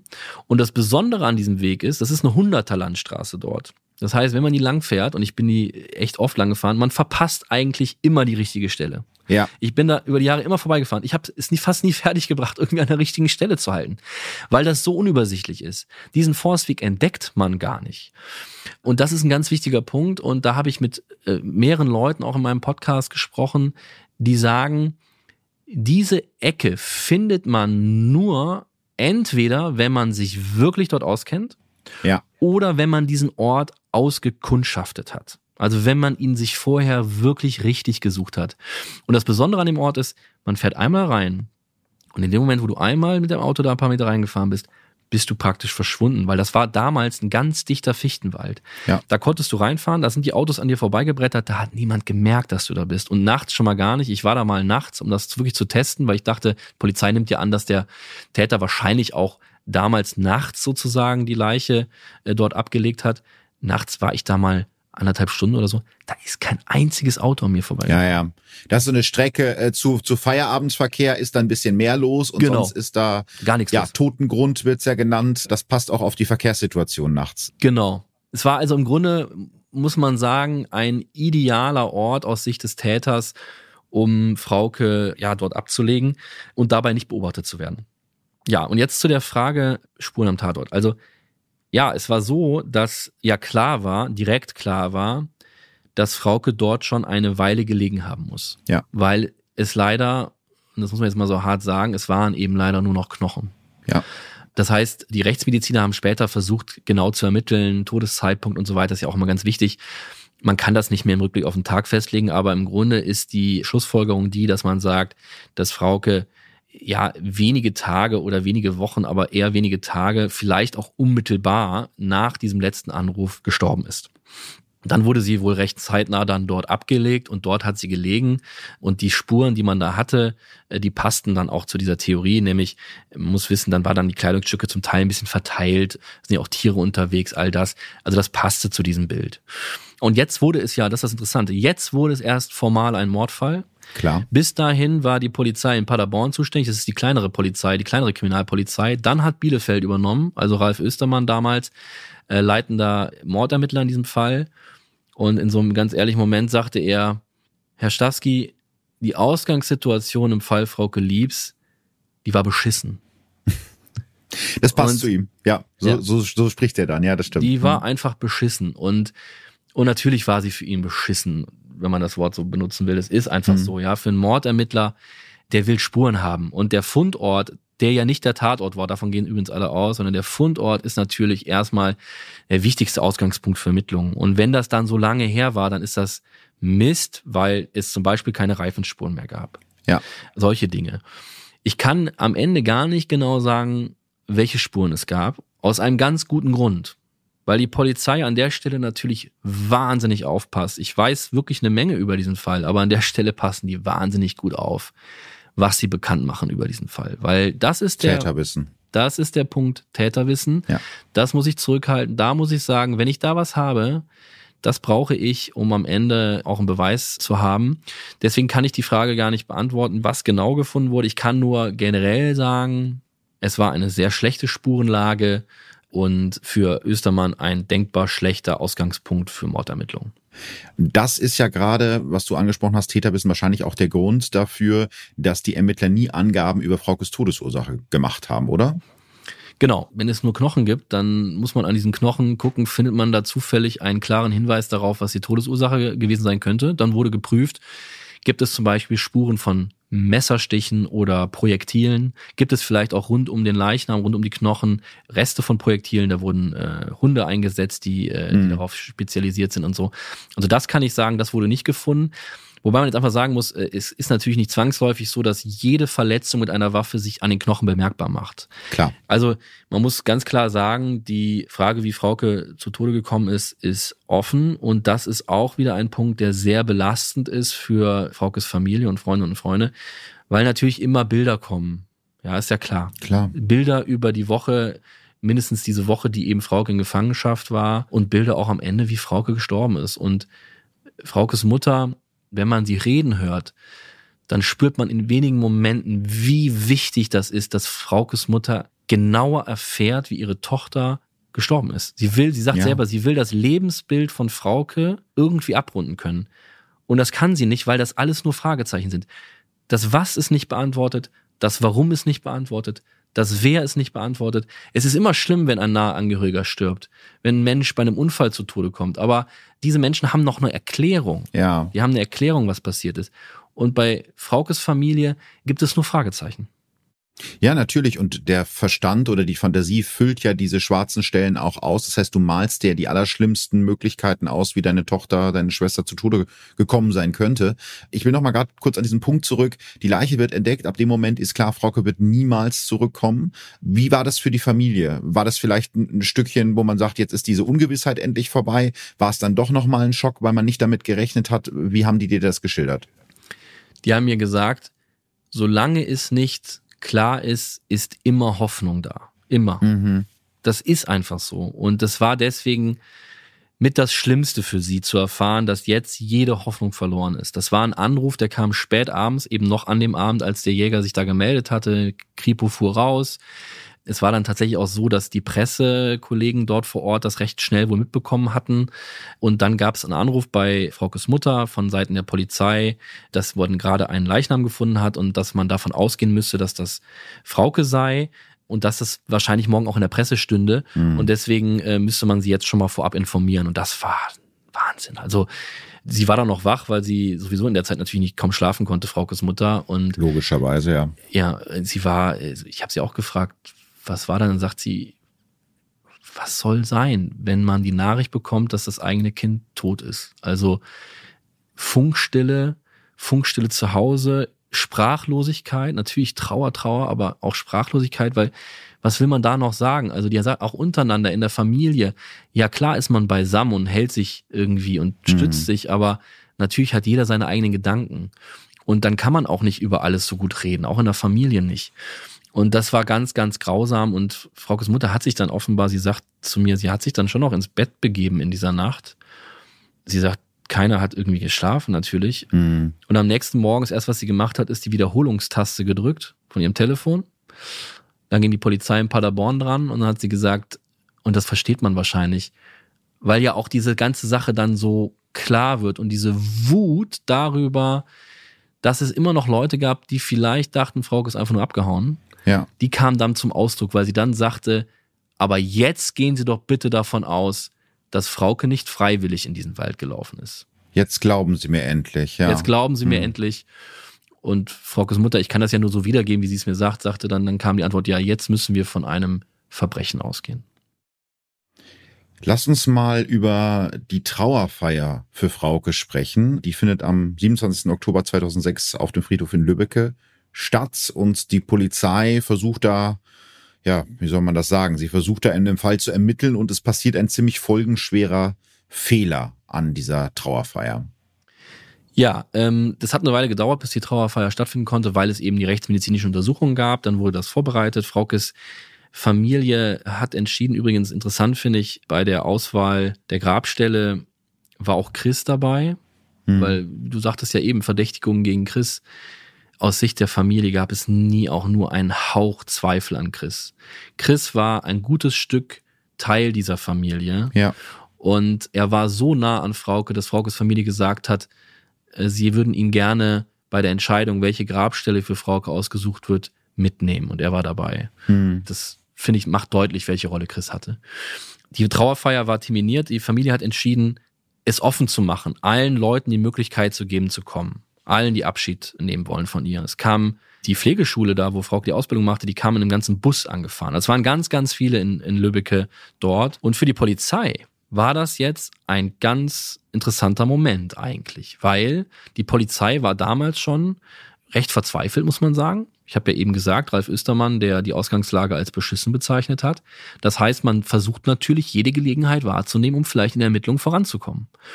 Und diese Trauerfeier war aus Sicht der Polizei deswegen interessant, weil man dachte, vielleicht kommt der Mensch, der das zu verantworten hat, ja auch dorthin. Ja. Vielleicht ist es in irgendeiner Form für ihn ein Reiz, wie gesagt, man muss ja auch vielleicht ausgehen davon oder die Vermutung steht im Raum, Frauke kannte ihn. Das heißt, er konnte vielleicht auch hingehen, ohne direkt aufzufallen. Wer weiß das schon.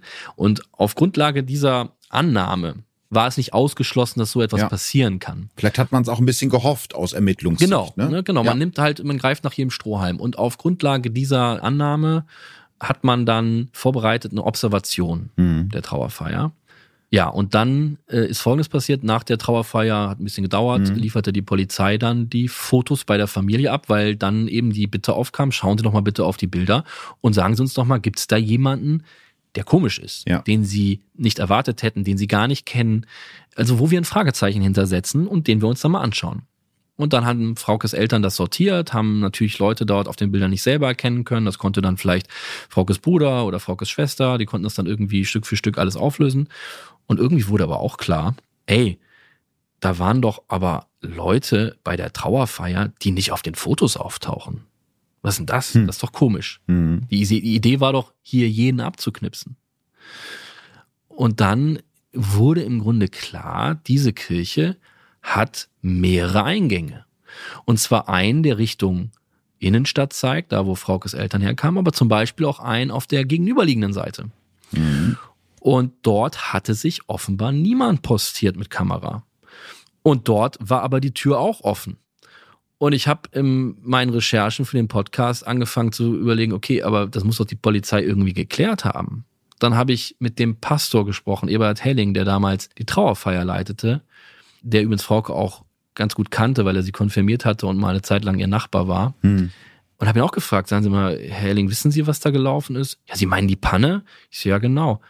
Ja, das habe ich auch mitbekommen. Ich sehe, aber ist das denn so, dass diese Tür eigentlich immer zu ist? Und sagt er, nö, die ist immer offen. das ist ja meistens in Kirchen so, ne? Ja. Fluchtwegegründe, ganz normal. Fluchtwegegründe, die ist immer offen. Ja. Aber es hat halt niemand mit ihm vorher gesprochen, dann hätte man das aufklären können. Also offenbar wurde das vergessen. Ich habe das die Polizei natürlich auch gefragt, weil ich finde, wenn so Kritik aufkommt, die kommt ja nicht von mir auf, sondern von den Leuten, die ich interviewe, dann muss ich die natürlich fragen, was da los war. Äh, Logisch. Die haben sich da nicht äußern wollen. Aber es liegt wohl auf der Hand, dass es so war und deswegen die Bilder wohl fehlten. Was das jetzt bedeutet, in diesem Fall ist schwer zu sagen. Es ist eben nun mal nicht ausgeschlossen, dass der Mensch da war. Mhm. Wie eben gesagt, es ist der verzweifelte Strohhalm gewesen. Vielleicht wäre er auch gar nicht da. Ne? Es ist aber natürlich wahnsinnig ärgerlich, wenn man so wenige Ansatzpunkte hat, wenn sowas dann auch noch sozusagen in so einer Panne mündet. Ja, absolut. Ermittlungstechnisch muss man ja sagen, passiert so bis Anfang 2007 gar nicht so viel und dann taucht etwas auf, was ich jetzt mal die Nieheim-Spur nennen möchte. Es gibt Fallanalytiker vom LKA Nordrhein-Westfalen, die eingeschaltet werden und die entwickeln die Hypothese, dass Frauke bis zu ihrer Ermordung in Nieheim gefangen gehalten wurde. Das ist so eine Kleinstadt im Kreis Höxter, ungefähr 30 Kilometer von Paderborn entfernt. Und das führt tatsächlich auch zu ja einem konkreten Verdacht, zu einer Haus Hausdurchsuchung bei einem Mann aus Nieheim. Weißt du, woher dieser konkrete Verdacht kam? Also ich weiß nicht, was der entscheidende Punkt war. Ich kann nur so viel sagen. Dieser Fokus der Polizei auf Nieheim hat dazu geführt, das war ja wie eine Großfahndung. Ja. Und das hat dazu geführt, dass alle möglichen Orte genannt wurden, alle möglichen Menschen benannt wurden von Anwohnern. Das gab ja flächendeckend Plakate, Flugblätter wurden in die Briefkästen geworfen. Also jeder war aufgerufen, auch nur den leisesten Verdacht zu äußern. Und unter anderem ist ein Verdacht zustande gekommen gegen einen Menschen, der auch in meinem Podcast dann äh, auch kurz Thema ist. Ist ein unberechtigter Verdacht, das muss man ganz, ganz klar sagen. Aber dieser Mensch war zum Beispiel jemand, der einfach, ja, der war halt nicht so Teil des Dorfes. Da war eher ein Einzelgänger. Der wohnte da in so einem Haus, was ein bisschen heruntergekommen äh, hm. wohl war. So, und der hatte wohl auch irgendwie Transporter oder so. Das, das hätte dann gepasst, weil Transporter könnten ja eine Rolle gespielt haben in diesem Fall. Und viel mehr weiß ich nicht, aber die Polizei hat das alles damals eben sehr ernst genommen und hat dort eine sehr aufwendige Durchsuchung gemacht. Und das Schlimme an der Sache ist, dass der Fall ungeklärt ist. Mhm. Das verursacht dramatische Kollateralschäden. Wir haben ja über bei die falschen Ver Verdächtigen. Bei ne? falschen ja, genau. Verdächtigen. Genau. Das ist heftige Folgen, die dort entstehen, weil weil man eben die Wahrheit nicht kennt. Also Chris, Nils, wir haben über die gesprochen. Und auch eben dieser Mensch ist unter harten Verdacht geraten. Dieser Verdacht ist so hart, dass er bis heute im Grunde äh, sich äh, hält. Also mich haben heute noch Leute angerufen vor einer Weile und gesagt, ja, was ist mit dem Mann, was ist mit dem Mann? Äh, das heißt, äh, der ist nicht mehr aus der Welt gegangen, dieser Verdacht. Mhm. Und das ist auch schlimm zu sehen, dass eben das auch noch Folgen dieses ungelösten Verbrechens sind. Und ich habe den Mann auch angerufen und ich verstehe sehr gut, dass er mir kein richtiges Interview geben wollte. Der will, was das Thema angeht, im Grunde seine Ruhe haben. Logisch. Ne, logisch. Und ich habe dann mal den Satz gesagt, ja, ich kann mir ja vorstellen, dass das für sie alles ganz schön hart war und kein Spaziergang war. Und dann sagte er, Sie können sich gar nichts vorstellen. Hm. Das war die Antwort. Wer das nicht erlebt hat, der kann sich das auch nicht vorstellen. Also ja, das sind so die Folgen, die entstanden sind gab noch reihenweise andere Orte, die durchsucht wurden, Scheunen und so. Dieser ganze Nieheim-Verdacht ist im Grunde wahrscheinlich die größte Ermittlungsaktion in diesem Fall gewesen, die es gab. Und der gründet auf der Annahme der äh, operativen Fallanalyse, dass, wenn man sich mal diese Anrufe anschaut, dass es ja auffällt, dass der erste Kontakt von Frauke, die erste SMS an Nils, die so harmlos war, eben aus der Funkzelle nie heimkommen. Wobei man sagen muss, diese Funkzelle ist riesig. Das ist ganz ländliches Gebiet. Weil sehr ländlich ist, genau. Ganz ja. Die mhm. reicht 15 Kilometer Richtung Süden. Das ist ein riesiges Gebiet. Also man kann sie gar nicht als Nieheim-Funkzelle bezeichnen, sondern der Funkturm, der steht in Nieheim-Entrup. Aber äh, Nieheim selber, der Ort selber, der ist gar nicht abgedeckt, sondern es sind vor allem andere kleine Dörfer im Süden davon. Und man hat gesagt, aus Sicht der operativen Fallanalyse hat man gesagt, das ist doch ganz spannend. Da meldet sich die Frau mit einer harmlosen SMS aus der Gegend, dann passiert Folgendes. Am Donnerstag, zwei Tage nach ihrem Verschwinden, macht die Polizei ja bekannt, dass man Frauke sucht. Und sie veröffentlicht auch die Info, ja. dass die erste SMS aus Nieheim kam. Das ist, das ist der mhm. Wortlaut in den Pressemeldungen. Frauke hatte sich aus Nieheim gemeldet. Und dann passiert Folgendes, alle anderen Lebenszeichen kommen aus Paderborn. Und da ist halt jetzt die Hypothese, da muss sich der Täter also in gewisser Weise ertappt gefühlt haben bei Nieheim und deswegen hat er reagiert. Und das kann man annehmen und kann deswegen auch sagen, wir gucken jetzt auf Nieheim. Was die Polizei aber gemacht hat, sie hat es nicht nur angenommen, sondern die hat im Grunde in der Kommunikation, wenn man sich das damals mal anschaut, wie da in der Pressekonferenz sich geäußert wurde und so, dann fiel der Satz, wir haben keinen Zweifel, dass Frauke dort festgehalten ja, wurde. Ich erinnere mich daran. Ja, ja, das war im Prinzip, wir blasen zur Jagd in Nieheim, ja? Bitte schwärzt euren Nachbarn an, der Täter muss euer Nachbar sein. So das ist wie eine Wette. Also ja. mir hat mal ein Ermittler gesagt, ja. wenn du denkst, du weißt, wo der Täter ungefähr ist, dann stell das Licht an dann nimm alle Strahler, die du hast und richte sie auf diesen Ort und guck, dass da irgendwo einer hervorkriecht. Und das haben die gemacht mit Nieheim. Und es hat dann nicht geklappt. Und wenn man jetzt natürlich rückblickend draufschaut, kann man sich natürlich fragen, ist es jetzt wirklich so gewesen, dass sich ertappt gefühlt hat? Oder war es vielleicht so, dass der Täter nicht wirklich in der Funkzelle Frauke gefangen gehalten hat, sondern dass er vorübergehend da war? Das muss er gewesen sein. Deswegen kam die SMS von dort. Mhm. Und dann mitbekommen hat, oh, die können aber trotzdem irgendwie zurückverfolgen, wo ich mit Frauke da offenbar war in dem Moment. Und das können die dann ja auch bei anderen Lebenszeichen. Dann verschleiere ich mal und fahre mal nach Paderborn. Aber der wahre Ort, den kennen wir vielleicht alle gar nicht, ja. weil es weder Nieheim war noch Paderborn, sondern noch mal eine andere Ecke. Ja, wenn wir jetzt schon von falschen Spuren sprechen, ich möchte eigentlich diesem Verdacht gar nicht so viel Raum geben, weil ich heute immer noch Nachrichten dazu kriege, das war aber so und es wird immer wieder als Fakt verkauft, dass es eben einen Zusammenhang gibt mit dem sogenannten Folterpaar von Höxter, Angelika und Wilfried W., über die ich ja auch eine Folge gemacht habe. Man muss das nochmal in aller Deutlichkeit sagen, alle, die sich mit dem Fall beschäftigen oder fast alle sind sich einig, dass die beiden nichts mit dem Verbrechen zu tun haben können. Was glaubst du, warum hält sich dieser Verdacht bis heute? Du wirst ja wahrscheinlich auch immer wieder damit konfrontiert konfrontiert, dass Leute sagen, wieso, die waren das doch.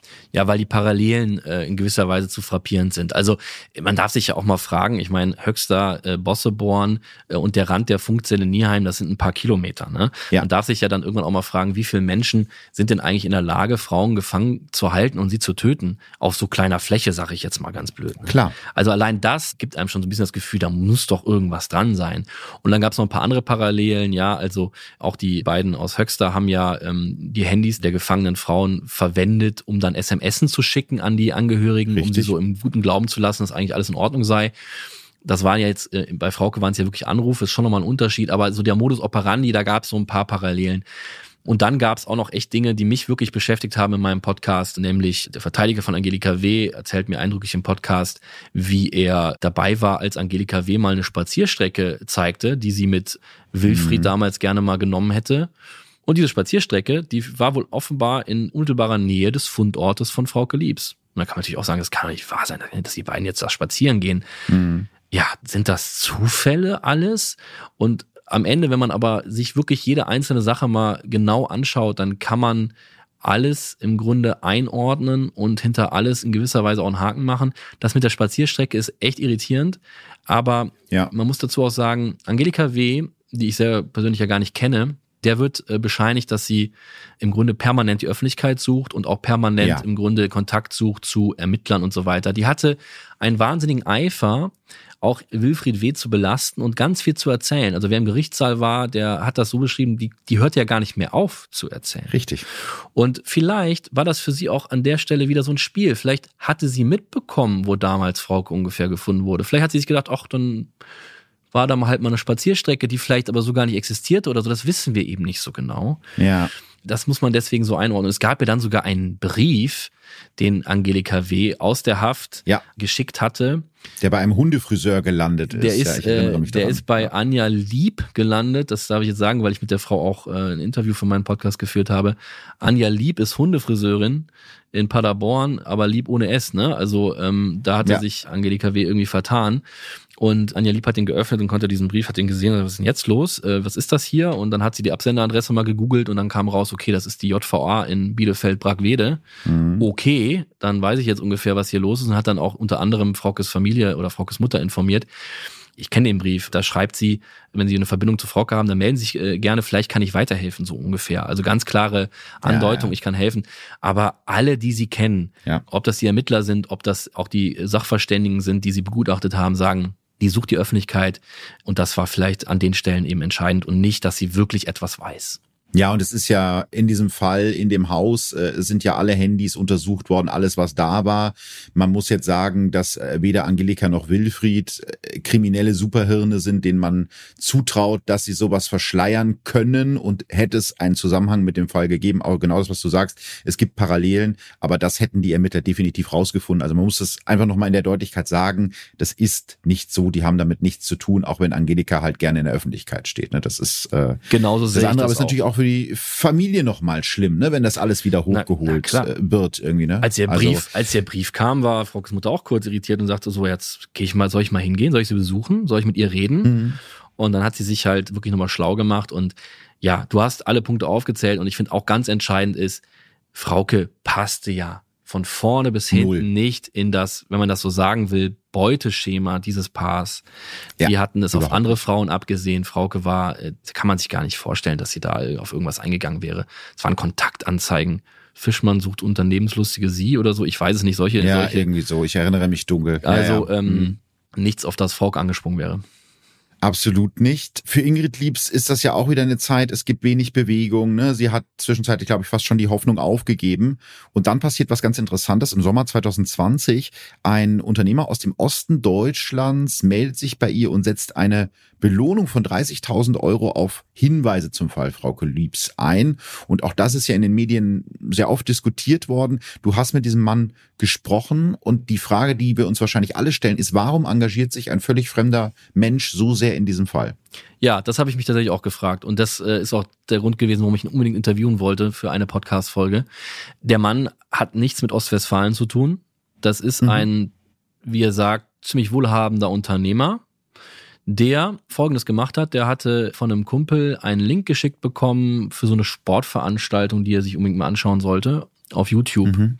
Und während er also YouTube machte, dann verklickte er sich so ein bisschen und dann kennen wir das ja alle, dann verdattelt man sich da so ein bisschen äh, unter den YouTube-Videos und ploppte irgendwie dann irgendwann so ein Frauke Liebs Video auf und das war wohl spät abends oder so und es hat ihn nicht mehr losgelassen. Der hat Mhm. die gesamte Nacht mehr oder weniger am Computer verbracht und hat alles zu diesem Fall gelesen, den er vorher nicht kannte. Obwohl er auch selber gar keinen Bezug hat zu Kriminalfällen. Also der ist eigentlich gar nicht äh, da irgendwie hinterher.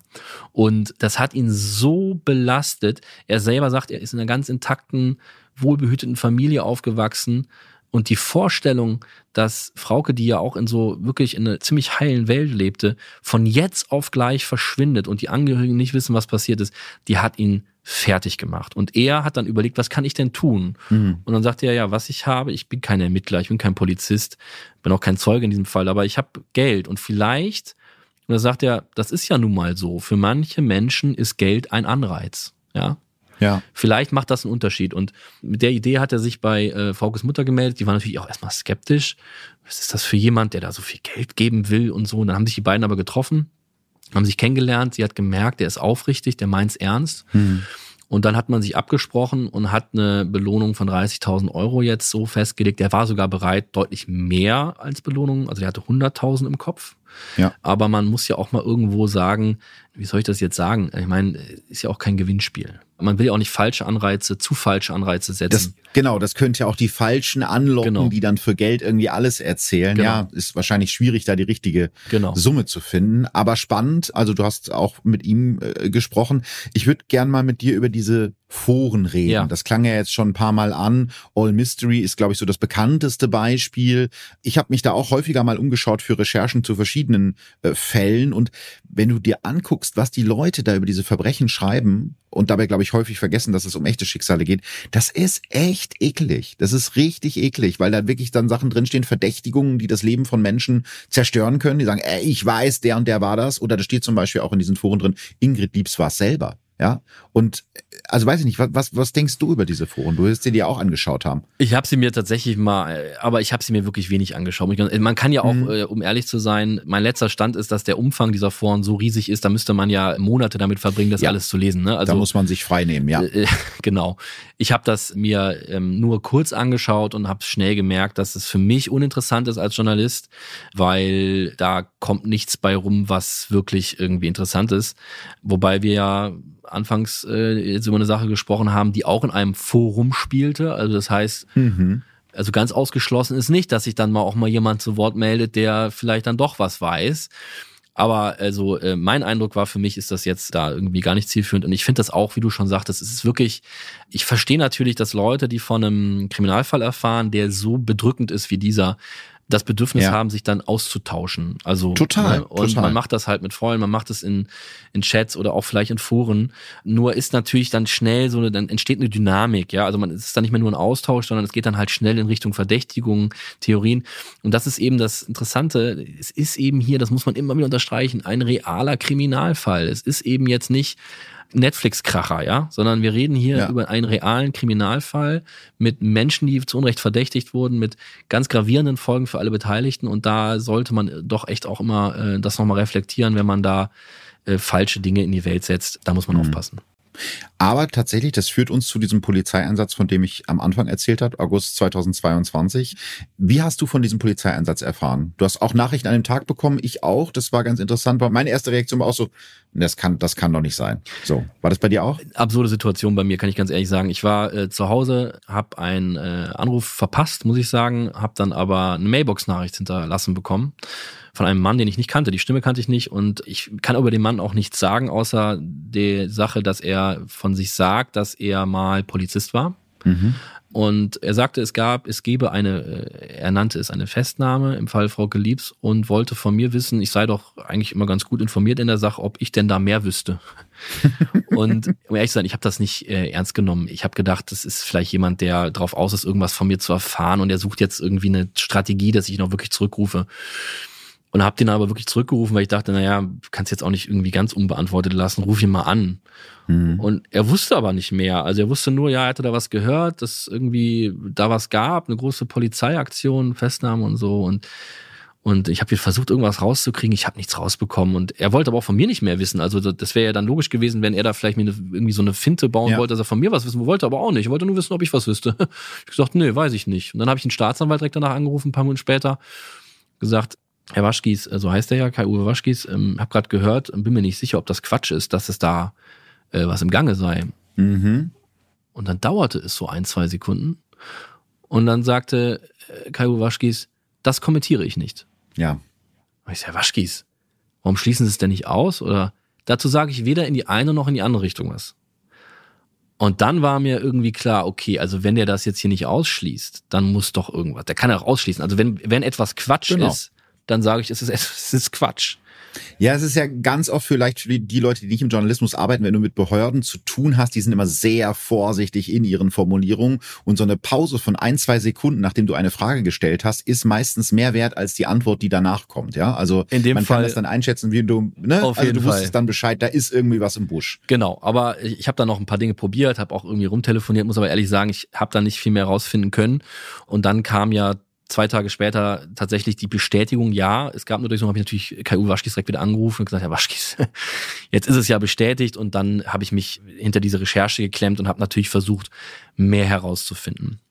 Und vor Ort warst du auch, wenn ich es richtig in Erinnerung habe. Was haben die, wie haben die Leute das empfunden, die da aus der Umgebung kommen? Das war ja das Thema da. Natürlich. Also das war, äh, für mich war überhaupt, dass es in Asseln spielte, war für mich erstmal eine ganz wichtige Info, weil für mich direkt die Frage aufkam, hat es mit etwas zu tun, was Fraukes Mutter herausgefunden hat? Das war ja in dem Moment mhm. noch gar nicht klar. Nämlich Fraukes Mutter hatte ja diesen anonymen Hinweis bekommen, von dem genau. du am Anfang der Folge sprichst. Mhm. Und ich habe das ja damals ein Stück weit miterlebt, wie dieser Hinweis bei Fraukes Mutter ankam. Wir haben also damals darüber intensiv gesprochen, dass es diesen Hinweis gibt. Und sie hat mir immer gesagt, aber die Polizei tut offenbar nichts, sie tut offenbar nichts.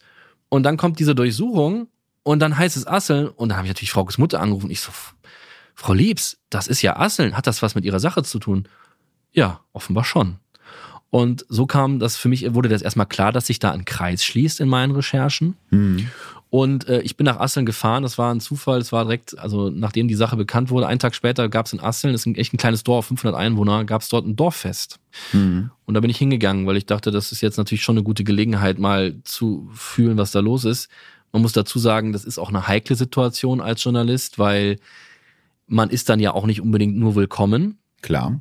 Ja, ein Verdacht, ein schlimmer Verdacht fällt in so einen Ort und alle fragen sich, was ist hier los? Ein Mensch, den dort jeder kennt oder Menschen, das sind ja Brüder, die dort jeder kennt, äh, es gibt einen Anfangsverdacht gegen die und da sind natürlich alle in, in gewisser Weise Schockstarre, mhm. wollen sich aber natürlich auch nicht öffentlich äußern. Keiner will die vorverurteilen, ist ja auch ganz wichtig. Das darf man nicht. Es ist nur ein Anfangsverdacht. Das muss ja. man unterstreichen. Ganz genau. Es ist nicht mehr als ein Anfangsverdacht. Die beiden sind nicht in Haft. Es wurde nach meinem Stand 20. Oktober kein Beweis gegen die beiden gefunden, der sie in U-Haft hätte bringen müssen. Und das Gefühl da vor Ort ist natürlich ganz schwierig in diesem Ort. Und, und die sind alle ganz angespannt. Die kennen alle den Fall Frauke Liebs im Klein-Klein, weil Klar. Fraukes Leichnam lag anderthalb Kilometer entfernt damals. Das heißt, alle wissen, was hier los ist. Und dass es dann jetzt jemand aus dem Dorf gewesen sein könnte, dass dieser Verdacht in der Welt ist, das allein ist einfach schrecklich. Mhm. Und für mich war das dementsprechend natürlich auch interessant vor, wobei ich ganz klar sagen muss, ich habe da nicht angefangen, da jetzt irgendwie Gerüchte einzusammeln, sondern mir war eigentlich vor allem daran gelegen, mit den Leuten selber zu sprechen, was die aus, finde ich, nachvollziehbaren Gründen so jetzt auch nicht gemacht haben. Äh, Familie hat sich mir gegenüber nur kurz geäußert und hat gesagt, dass sie da jetzt kein Interesse haben, sich weiter zu äußern, sondern dass man die Hoffnung habe, dass die Ermittlungen schnell vonstatten gehen und dass sie halt die Familie, muss ich jetzt sagen, es waren nicht die Brüder, davon ausgehen, dass dann auch der Verdacht wieder vom Tisch kommt. So, das mhm. ist die Erwartung von denen. Mehr kann man dazu nicht sagen. Kai-Uwe Waschkis sagt, die Ermittlungen dauern an.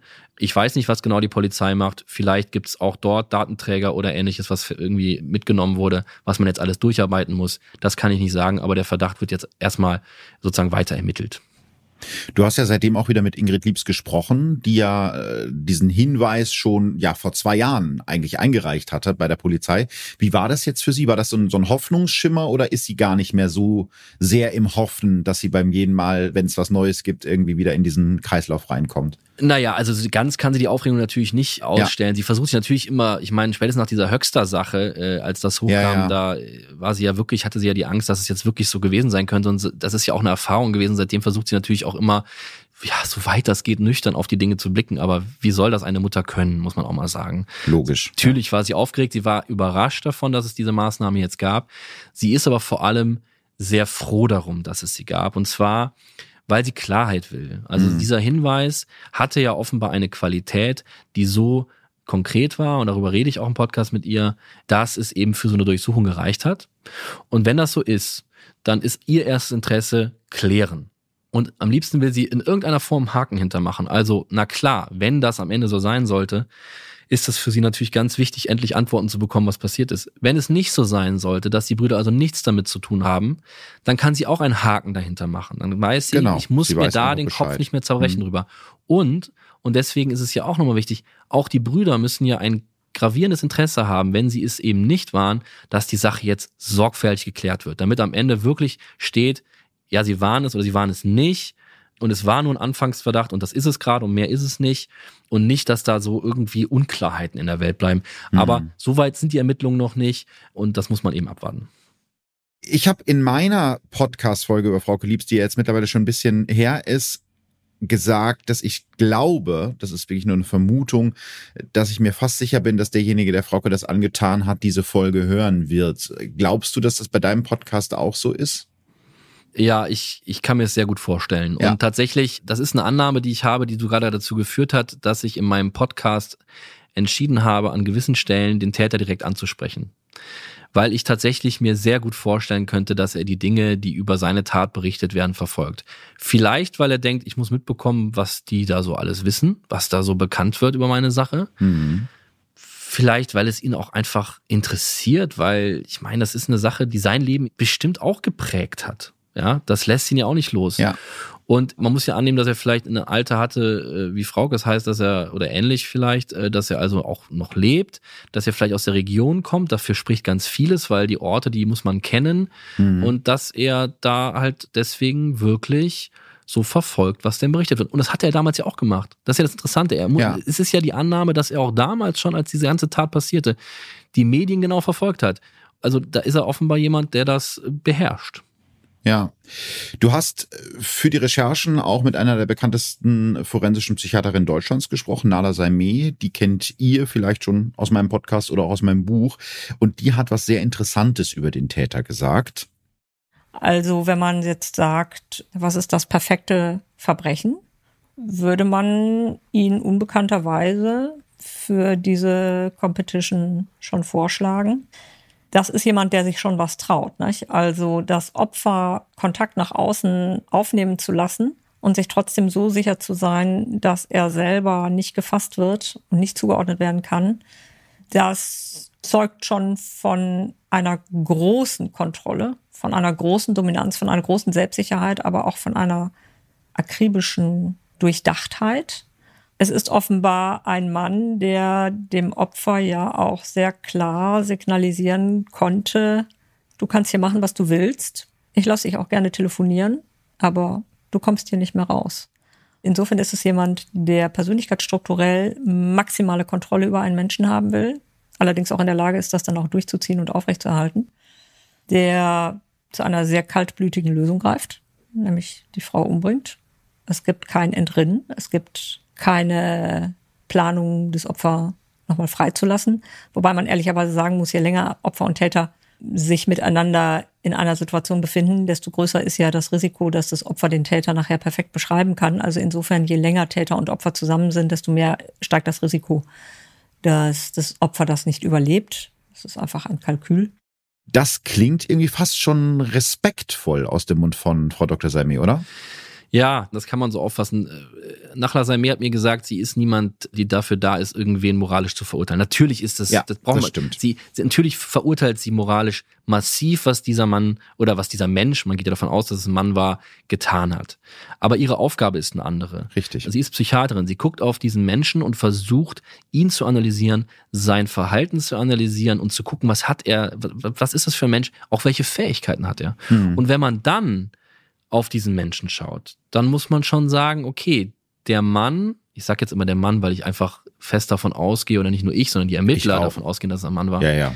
der hat etwas fertiggebracht, und so sagt es Nachla Salme, was im Grunde ganz wenige fertig bringen. Der hat eine Frau eine Woche lang gefangen gehalten und hat das alles so hingekriegt, dass die Polizei im Unklaren darüber war, was los ist, die Familie äh, nicht wusste, wie sie an, wie sie da rankommen.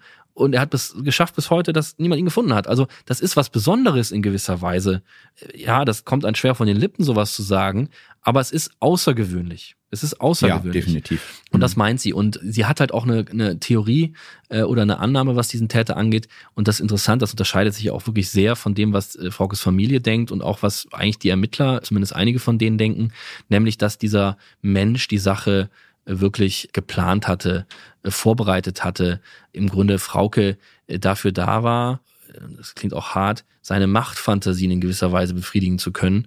Also die hat ein Bild von diesem Täter, das wirklich in einen Abgrund weist. Absolut. Also die große Frage, die sich daran ja anschließt, wenn man von einer geplanten Tat spricht, ne, kannte Frauke den Täter? Du hast es gerade schon gesagt, die Familie sagt, das können wir uns nicht vorstellen. Nala Sameh hat dazu eine sehr eindeutige Meinung. Ich halte es eher für wahrscheinlich, dass der Täter ein solches Tatszenario schon lange vorbereitet hat und dass Frauke Liebs ein Zufallsopfer oder ein sehr ihm oberflächlich bekanntes Opfer war, aber nicht in einer engeren sozialen Nachfeldbeziehung, sondern mehr so, den kennt man so von Ansehen. Was glaubst du denn, wenn ich dich jetzt mal fragen darf? Also ich finde, die Theorie, die sie da aufstellt, hat durchaus für mich Punkte, wo ich sage, ja, das ist nachvollziehbar. Also ich finde das auch in gewisser Weise plausibel und da decken sich ja schon auch die Annahmen von, von den Ermittlern, der Familie und auch äh, von Nachla Saimeh, dass es womöglich eben diese flüchtige Bekanntschaft war, die dazu gereicht hat, bei Frauke ein Vertrauen zu erzeugen, dass sie in diesem Moment in ein Fahrzeug gestiegen ist. Mhm. Das war ja womöglich notwendig, wenn man davon ausgeht, dass sie da eben nicht mit Gewalt überwältigt wurde, weil man eben keinen Schrei, gar nichts mitbekommen hat in der belebten Innenstadt. Also, Ja. und das ist eben das Thema flüchtige Bekanntschaft. Eine bessere Bekanntschaft, also dass sie wirklich ein guter Bekannter war von Frauke, das ist deswegen für Nachla Sameh eher unwahrscheinlich, weil sie sagt, dann glaubt sie, hätte man ihn schon. Ja, klar, man hat ja alle durchleuchtet. Man hat so Hm. viel durchermittelt und so, dann, dann, wenn es wirklich ein guter Bekannter war, dann hätte doch irgendwer mal gesagt, das war damals komisch. Ja, also von daher die Annahme, flüchtige Bekanntschaft, die gereicht hat und dann eben ein Täter, der diese flüchtige Bekanntschaft gnadenlos ausgenutzt hat. Genau, weil das würde direkt das erste Rätsel klären, nämlich warum hat niemand mitbekommen, dass Frauke an diesem Abend verschwunden ist, wenn sie jetzt wirklich entführt und in ein Auto gezerrt worden wäre in der Innenstadt. Das hätte ja irgendjemand gehört, gesehen. Aber wenn eine junge Frau freiwillig bei irgendwem ins Auto steigt, den sie offenbar kennt, da guckt natürlich keiner hinterher. Genau. Lala Sameh hat ja noch ein bisschen mehr darüber gesagt, wie sie sich den Täter vorstellt. Männlich hatten wir gerade und zum Tatzeitpunkt unter 45 Jahre alt, wahrscheinlich sogar deutlich jünger. Die Psychodynamik, eine junge Frau in der eigenen Verfügungsgewalt zu haben und das als besonderen Machtkick auch für sich zu erleben, ist, glaube ich, eher ein Thema der jüngeren Männer. Und es ist jemand, der eher ruhig ist, würde ich sagen. Eher denken nicht impulsiv, wegen der sozialen Auffälligkeit, der sehr planend ist, der durchaus strukturiert ist, also der längerfristig Pläne, Gedanken, Strategien verfolgen kann, der durchaus eine gewisse, gewissermaßen Fantasiebegabtheit hat im Sinne von, er kann antizipatorisch denken, er kann sich Dinge gedanklich vorstellen, die dann für ihn Leitschnur sind, sie entsprechend umzusetzen. Das ist also ein relativ strukturierter Mensch. Folglich würde ich eher sagen, es ist ein sicherlich normal intelligenter Mensch bis eher überdurchschnittlich intelligenter Mann. Also nicht jemand im Bereich einer ausgeprägten Lernbehinderung oder gar Intelligenzminderung. Es ist jemand, der offenkundig viel Zeit hat, respektive der Zeiten hat, in denen er keiner sozialen Kontrolle unterworfen ist und äh, von daher nicht auffällt. Ich würde eher sagen, er ist ledig. Er könnte aber rein theoretisch auch verheiratet sein und irgendeinen Job haben, der es ihm ermöglicht, gewissermaßen freie Zeiten ohne Verdachtsmomente zu verbringen. Nicht? Also wir alle kennen bestimmte Täter, die im Logistikgewerbe unterwegs sind oder im Montagegewerbe unterwegs sind und wenn die halt weg sind, dann sind sie halt weg und man hat immer irgendeine Legende, wo man ist und es vermisst einen keiner. Also das könnte ich mir gut vorstellen. Ich finde besonders spannend auch die Frage, wie Fraukes Mörder nach ihrem Tod mit der Tat umgegangen ist. Nala Sameh glaubt, dass es dem Täter gelungen ist, die Tat von sich wegzuschieben. Der Punkt, dass nichts passiert. Das heißt, diese Frau ist tot, die liegt da im Wald in dieser Senke und es vergeht ein Tag und man findet sie nicht. Es vergeht eine Woche und man findet sie nicht. Es vergehen zwei Wochen. Immer noch steht nichts in der Zeitung darüber, dass dort eine Leiche gefunden wurde. Es vergeht ein Monat. Nichts passiert. Es fahren Polizeiwagen durch die Gegend. Viele Täter sagen, dass sie danach sich bei jedem Polizeiwagen umgedreht haben oder zusammengezuckt sind, weil die immer dachten, die sind wegen denen unterwegs. Der Polizeiwagen fährt vorbei und offensichtlich war der gar nicht für den Täter. Das heißt, jeden Tag gibt es die Information, es passiert eigentlich gar nichts. Irgendwann wird diese Leiche gefunden. Immerhin. Und dann passiert wieder nichts. Es gibt keinen Fahndungserfolg, es gibt ein Rumstochen im Nebel, es fahren weiter Polizeiwagen durch die Gegend mit Blaulicht und sie fahren weiter an einem vorbei und sie halten nicht an, wenn man auf der Straße ist. Und irgendwann sagt man, okay, da kommt nichts mehr. Und das gibt einem Sicherheit. Das würde ja bedeuten, dass Fraukes Mörder heute wahrscheinlich ein ganz normales Leben in irgendeiner Form führt, vielleicht sogar mit Job, Ehefrau, Kindern. Das ist eine sehr gruselige Vorstellung, oder? Total. Und Fraukes Schwester zum Beispiel sagt, dieser Gedanke macht sie so fertig, weil er so unfair wäre. So unfair, wenn dieser Mensch unbelastet lebt. Mhm. Unbelastet von dem, was er getan hat. Ich kann es mir eigentlich auch nicht vorstellen, dass es wirklich so ist. Nach Lasaime sagt, ja, ausgeschlossen ist es nicht. Es gab immer mal wieder in der Kriminalgeschichte Menschen, die das so gemacht haben, die ein normales Leben führten. Ja. Aber ich sag mal so, ich hoffe, es ist so viel Menschliches da bei dem Menschen, dass er darunter eben dann doch leidet und dass es ihn dann doch belastet und dass es ihn auch so geprägt hat, dass er eben kein unbeschwertes Leben führt. Und das ist ja die zentrale Hoffnung, die die Familie, die Fraukes Freundinnen und Freunde haben, dass der Täter oder ein Mitwisser, wenn es ihn denn gibt, jetzt endlich auch auf ihr Gewissen hören und darüber reden. Ja. Und ein kleiner Spoiler noch, was meinen Podcast angeht, sind ja nicht wenige Folgen, aber die letzte Folge, die ist in gewisser Weise ein bisschen anders als alles, was davor kommt. Da wird sich Fraukes Mutter ganz direkt und sehr ausführlich an den Täter wenden. Mhm. Sie wird mit ihm im Grunde sprechen, weil sie genau darüber sprechen will. Mhm. Sie will ihn erreichen. Sie will, dass er sich überlegt, ob es nicht für alle am Ende besser wäre, wenn er redet. Das ist definitiv sehr, sehr bewegend, aber vielleicht ist das eben der, der Schlüssel zum Erfolg, diese emotionale, direkte Ansprache. Du arbeitest jetzt seit ja, mehr als sieben Jahren sehr, sehr intensiv an dem Fall. Was macht es eigentlich mit dir, mit dir als Person, als Dominik? Es ist in dem Fall tatsächlich außergewöhnlich für mich. Also ich habe viel über Kriminalfälle berichtet, der ragt heraus und ich bin ungefähr der Jahrgang wie Frauke. Also ich bin 84, Frauke war 85 geboren. Hm. Fraukes Schwester ist jetzt knapp zwei Jahre jünger. Also diese Menschen, Chris ist ungefähr so alt, das sind ja Leute, die könnten meine Freunde sein. Und äh, dieses Gefühl, dass die einem dann auch im Grunde so nahe sind, weil deren Leben irgendwie ähnlich ist wie das eigene Leben, das ist immer mal wieder beklemmt. Und wenn ich dann jetzt bei Chris bin, der hat auch inzwischen eine Tochter, der guckt auf sein Kind und im Grunde fragt er sich immer, ob Frauke vielleicht auch heute hätte äh, Kinder gehabt, wenn sie noch leben würde und so. Mhm. Und das sind so Momente, die ich überall miterlebe. Und wenn man dann von so Interviews wieder nach Hause fährt, und das ist, wie gesagt, das passiert ja permanent gerade bei mir in den letzten Monaten, weil ich hier so oft interviewe, dann lässt mich das auch nicht kalt. Ja. Und dann bin ich trotzdem immer der Journalist und ich mache als Reporter meinen Job und gucke auch, dass es sozusagen eine Distanz dann geben muss, weil ich halt nun mal Reporter bin und ich bin nicht deren Vertrauter, das sagen die auch nicht. Ich bin für die auch der Reporter. Ich bin, bin, bin ja. der Staffs Starsky vom Stern. Aber natürlich habe ich so viel erlebt und auch Momente erlebt. Ich war für den Podcast mit Fraukes Mutter äh, damals äh, an der Fundstelle, wo Frauke gefunden wurde. Ich war mit ihr nochmal in der Kirche. Ich war äh, an Orten, wo sie wirklich auch mit sich ringen musste und habe ja mit ihr über Dinge gesprochen, die sie vielleicht so sonst auch nicht beredet. Ja, weil man über die Dinge halt auch nicht tagtäglich so redet, auch nicht mit der eigenen Familie. Mhm. Aber wenn dann ein Reporter kommt und die Fragen so direkt stellt und wenn ein Reporter kommt und sagt, ja, Frau Liebs, haben Sie mal drüber nachgedacht, den Täter direkt anzusprechen, dann kommen plötzlich Dinge zutage, die äh, vielleicht sonst gar nicht so ausgesprochen werden. Und das ist dann auch für mich, wenn ich das so miterlebe, schon besonders und begleitet mich. Und ich wünsche mir deswegen dass dieser Podcast irgendwas in Bewegung bringt, obwohl man das natürlich nicht sagen kann, weil ja. das liegt in keiner Hand, nicht in meiner Hand und nicht in der Hand von Fraukes Familie. Es liegt eigentlich nur in der Hand derjenigen, die wirklich etwas wissen und es ist deren Entscheidung. Das stimmt, aber das hoffen wir natürlich alle. Ist es dir denn schwer gefallen, diese journalistische Distanz, die du gerade angesprochen hast, zu halten, wenn da jemand vor dir sitzt, der dein Alter ist, der dein Kumpel oder deine Freundin sein könnte und der mit den Tränen kämpft? Also es ist ja auch ein Problem, vor dem ich immer wieder stehe in meiner Arbeit.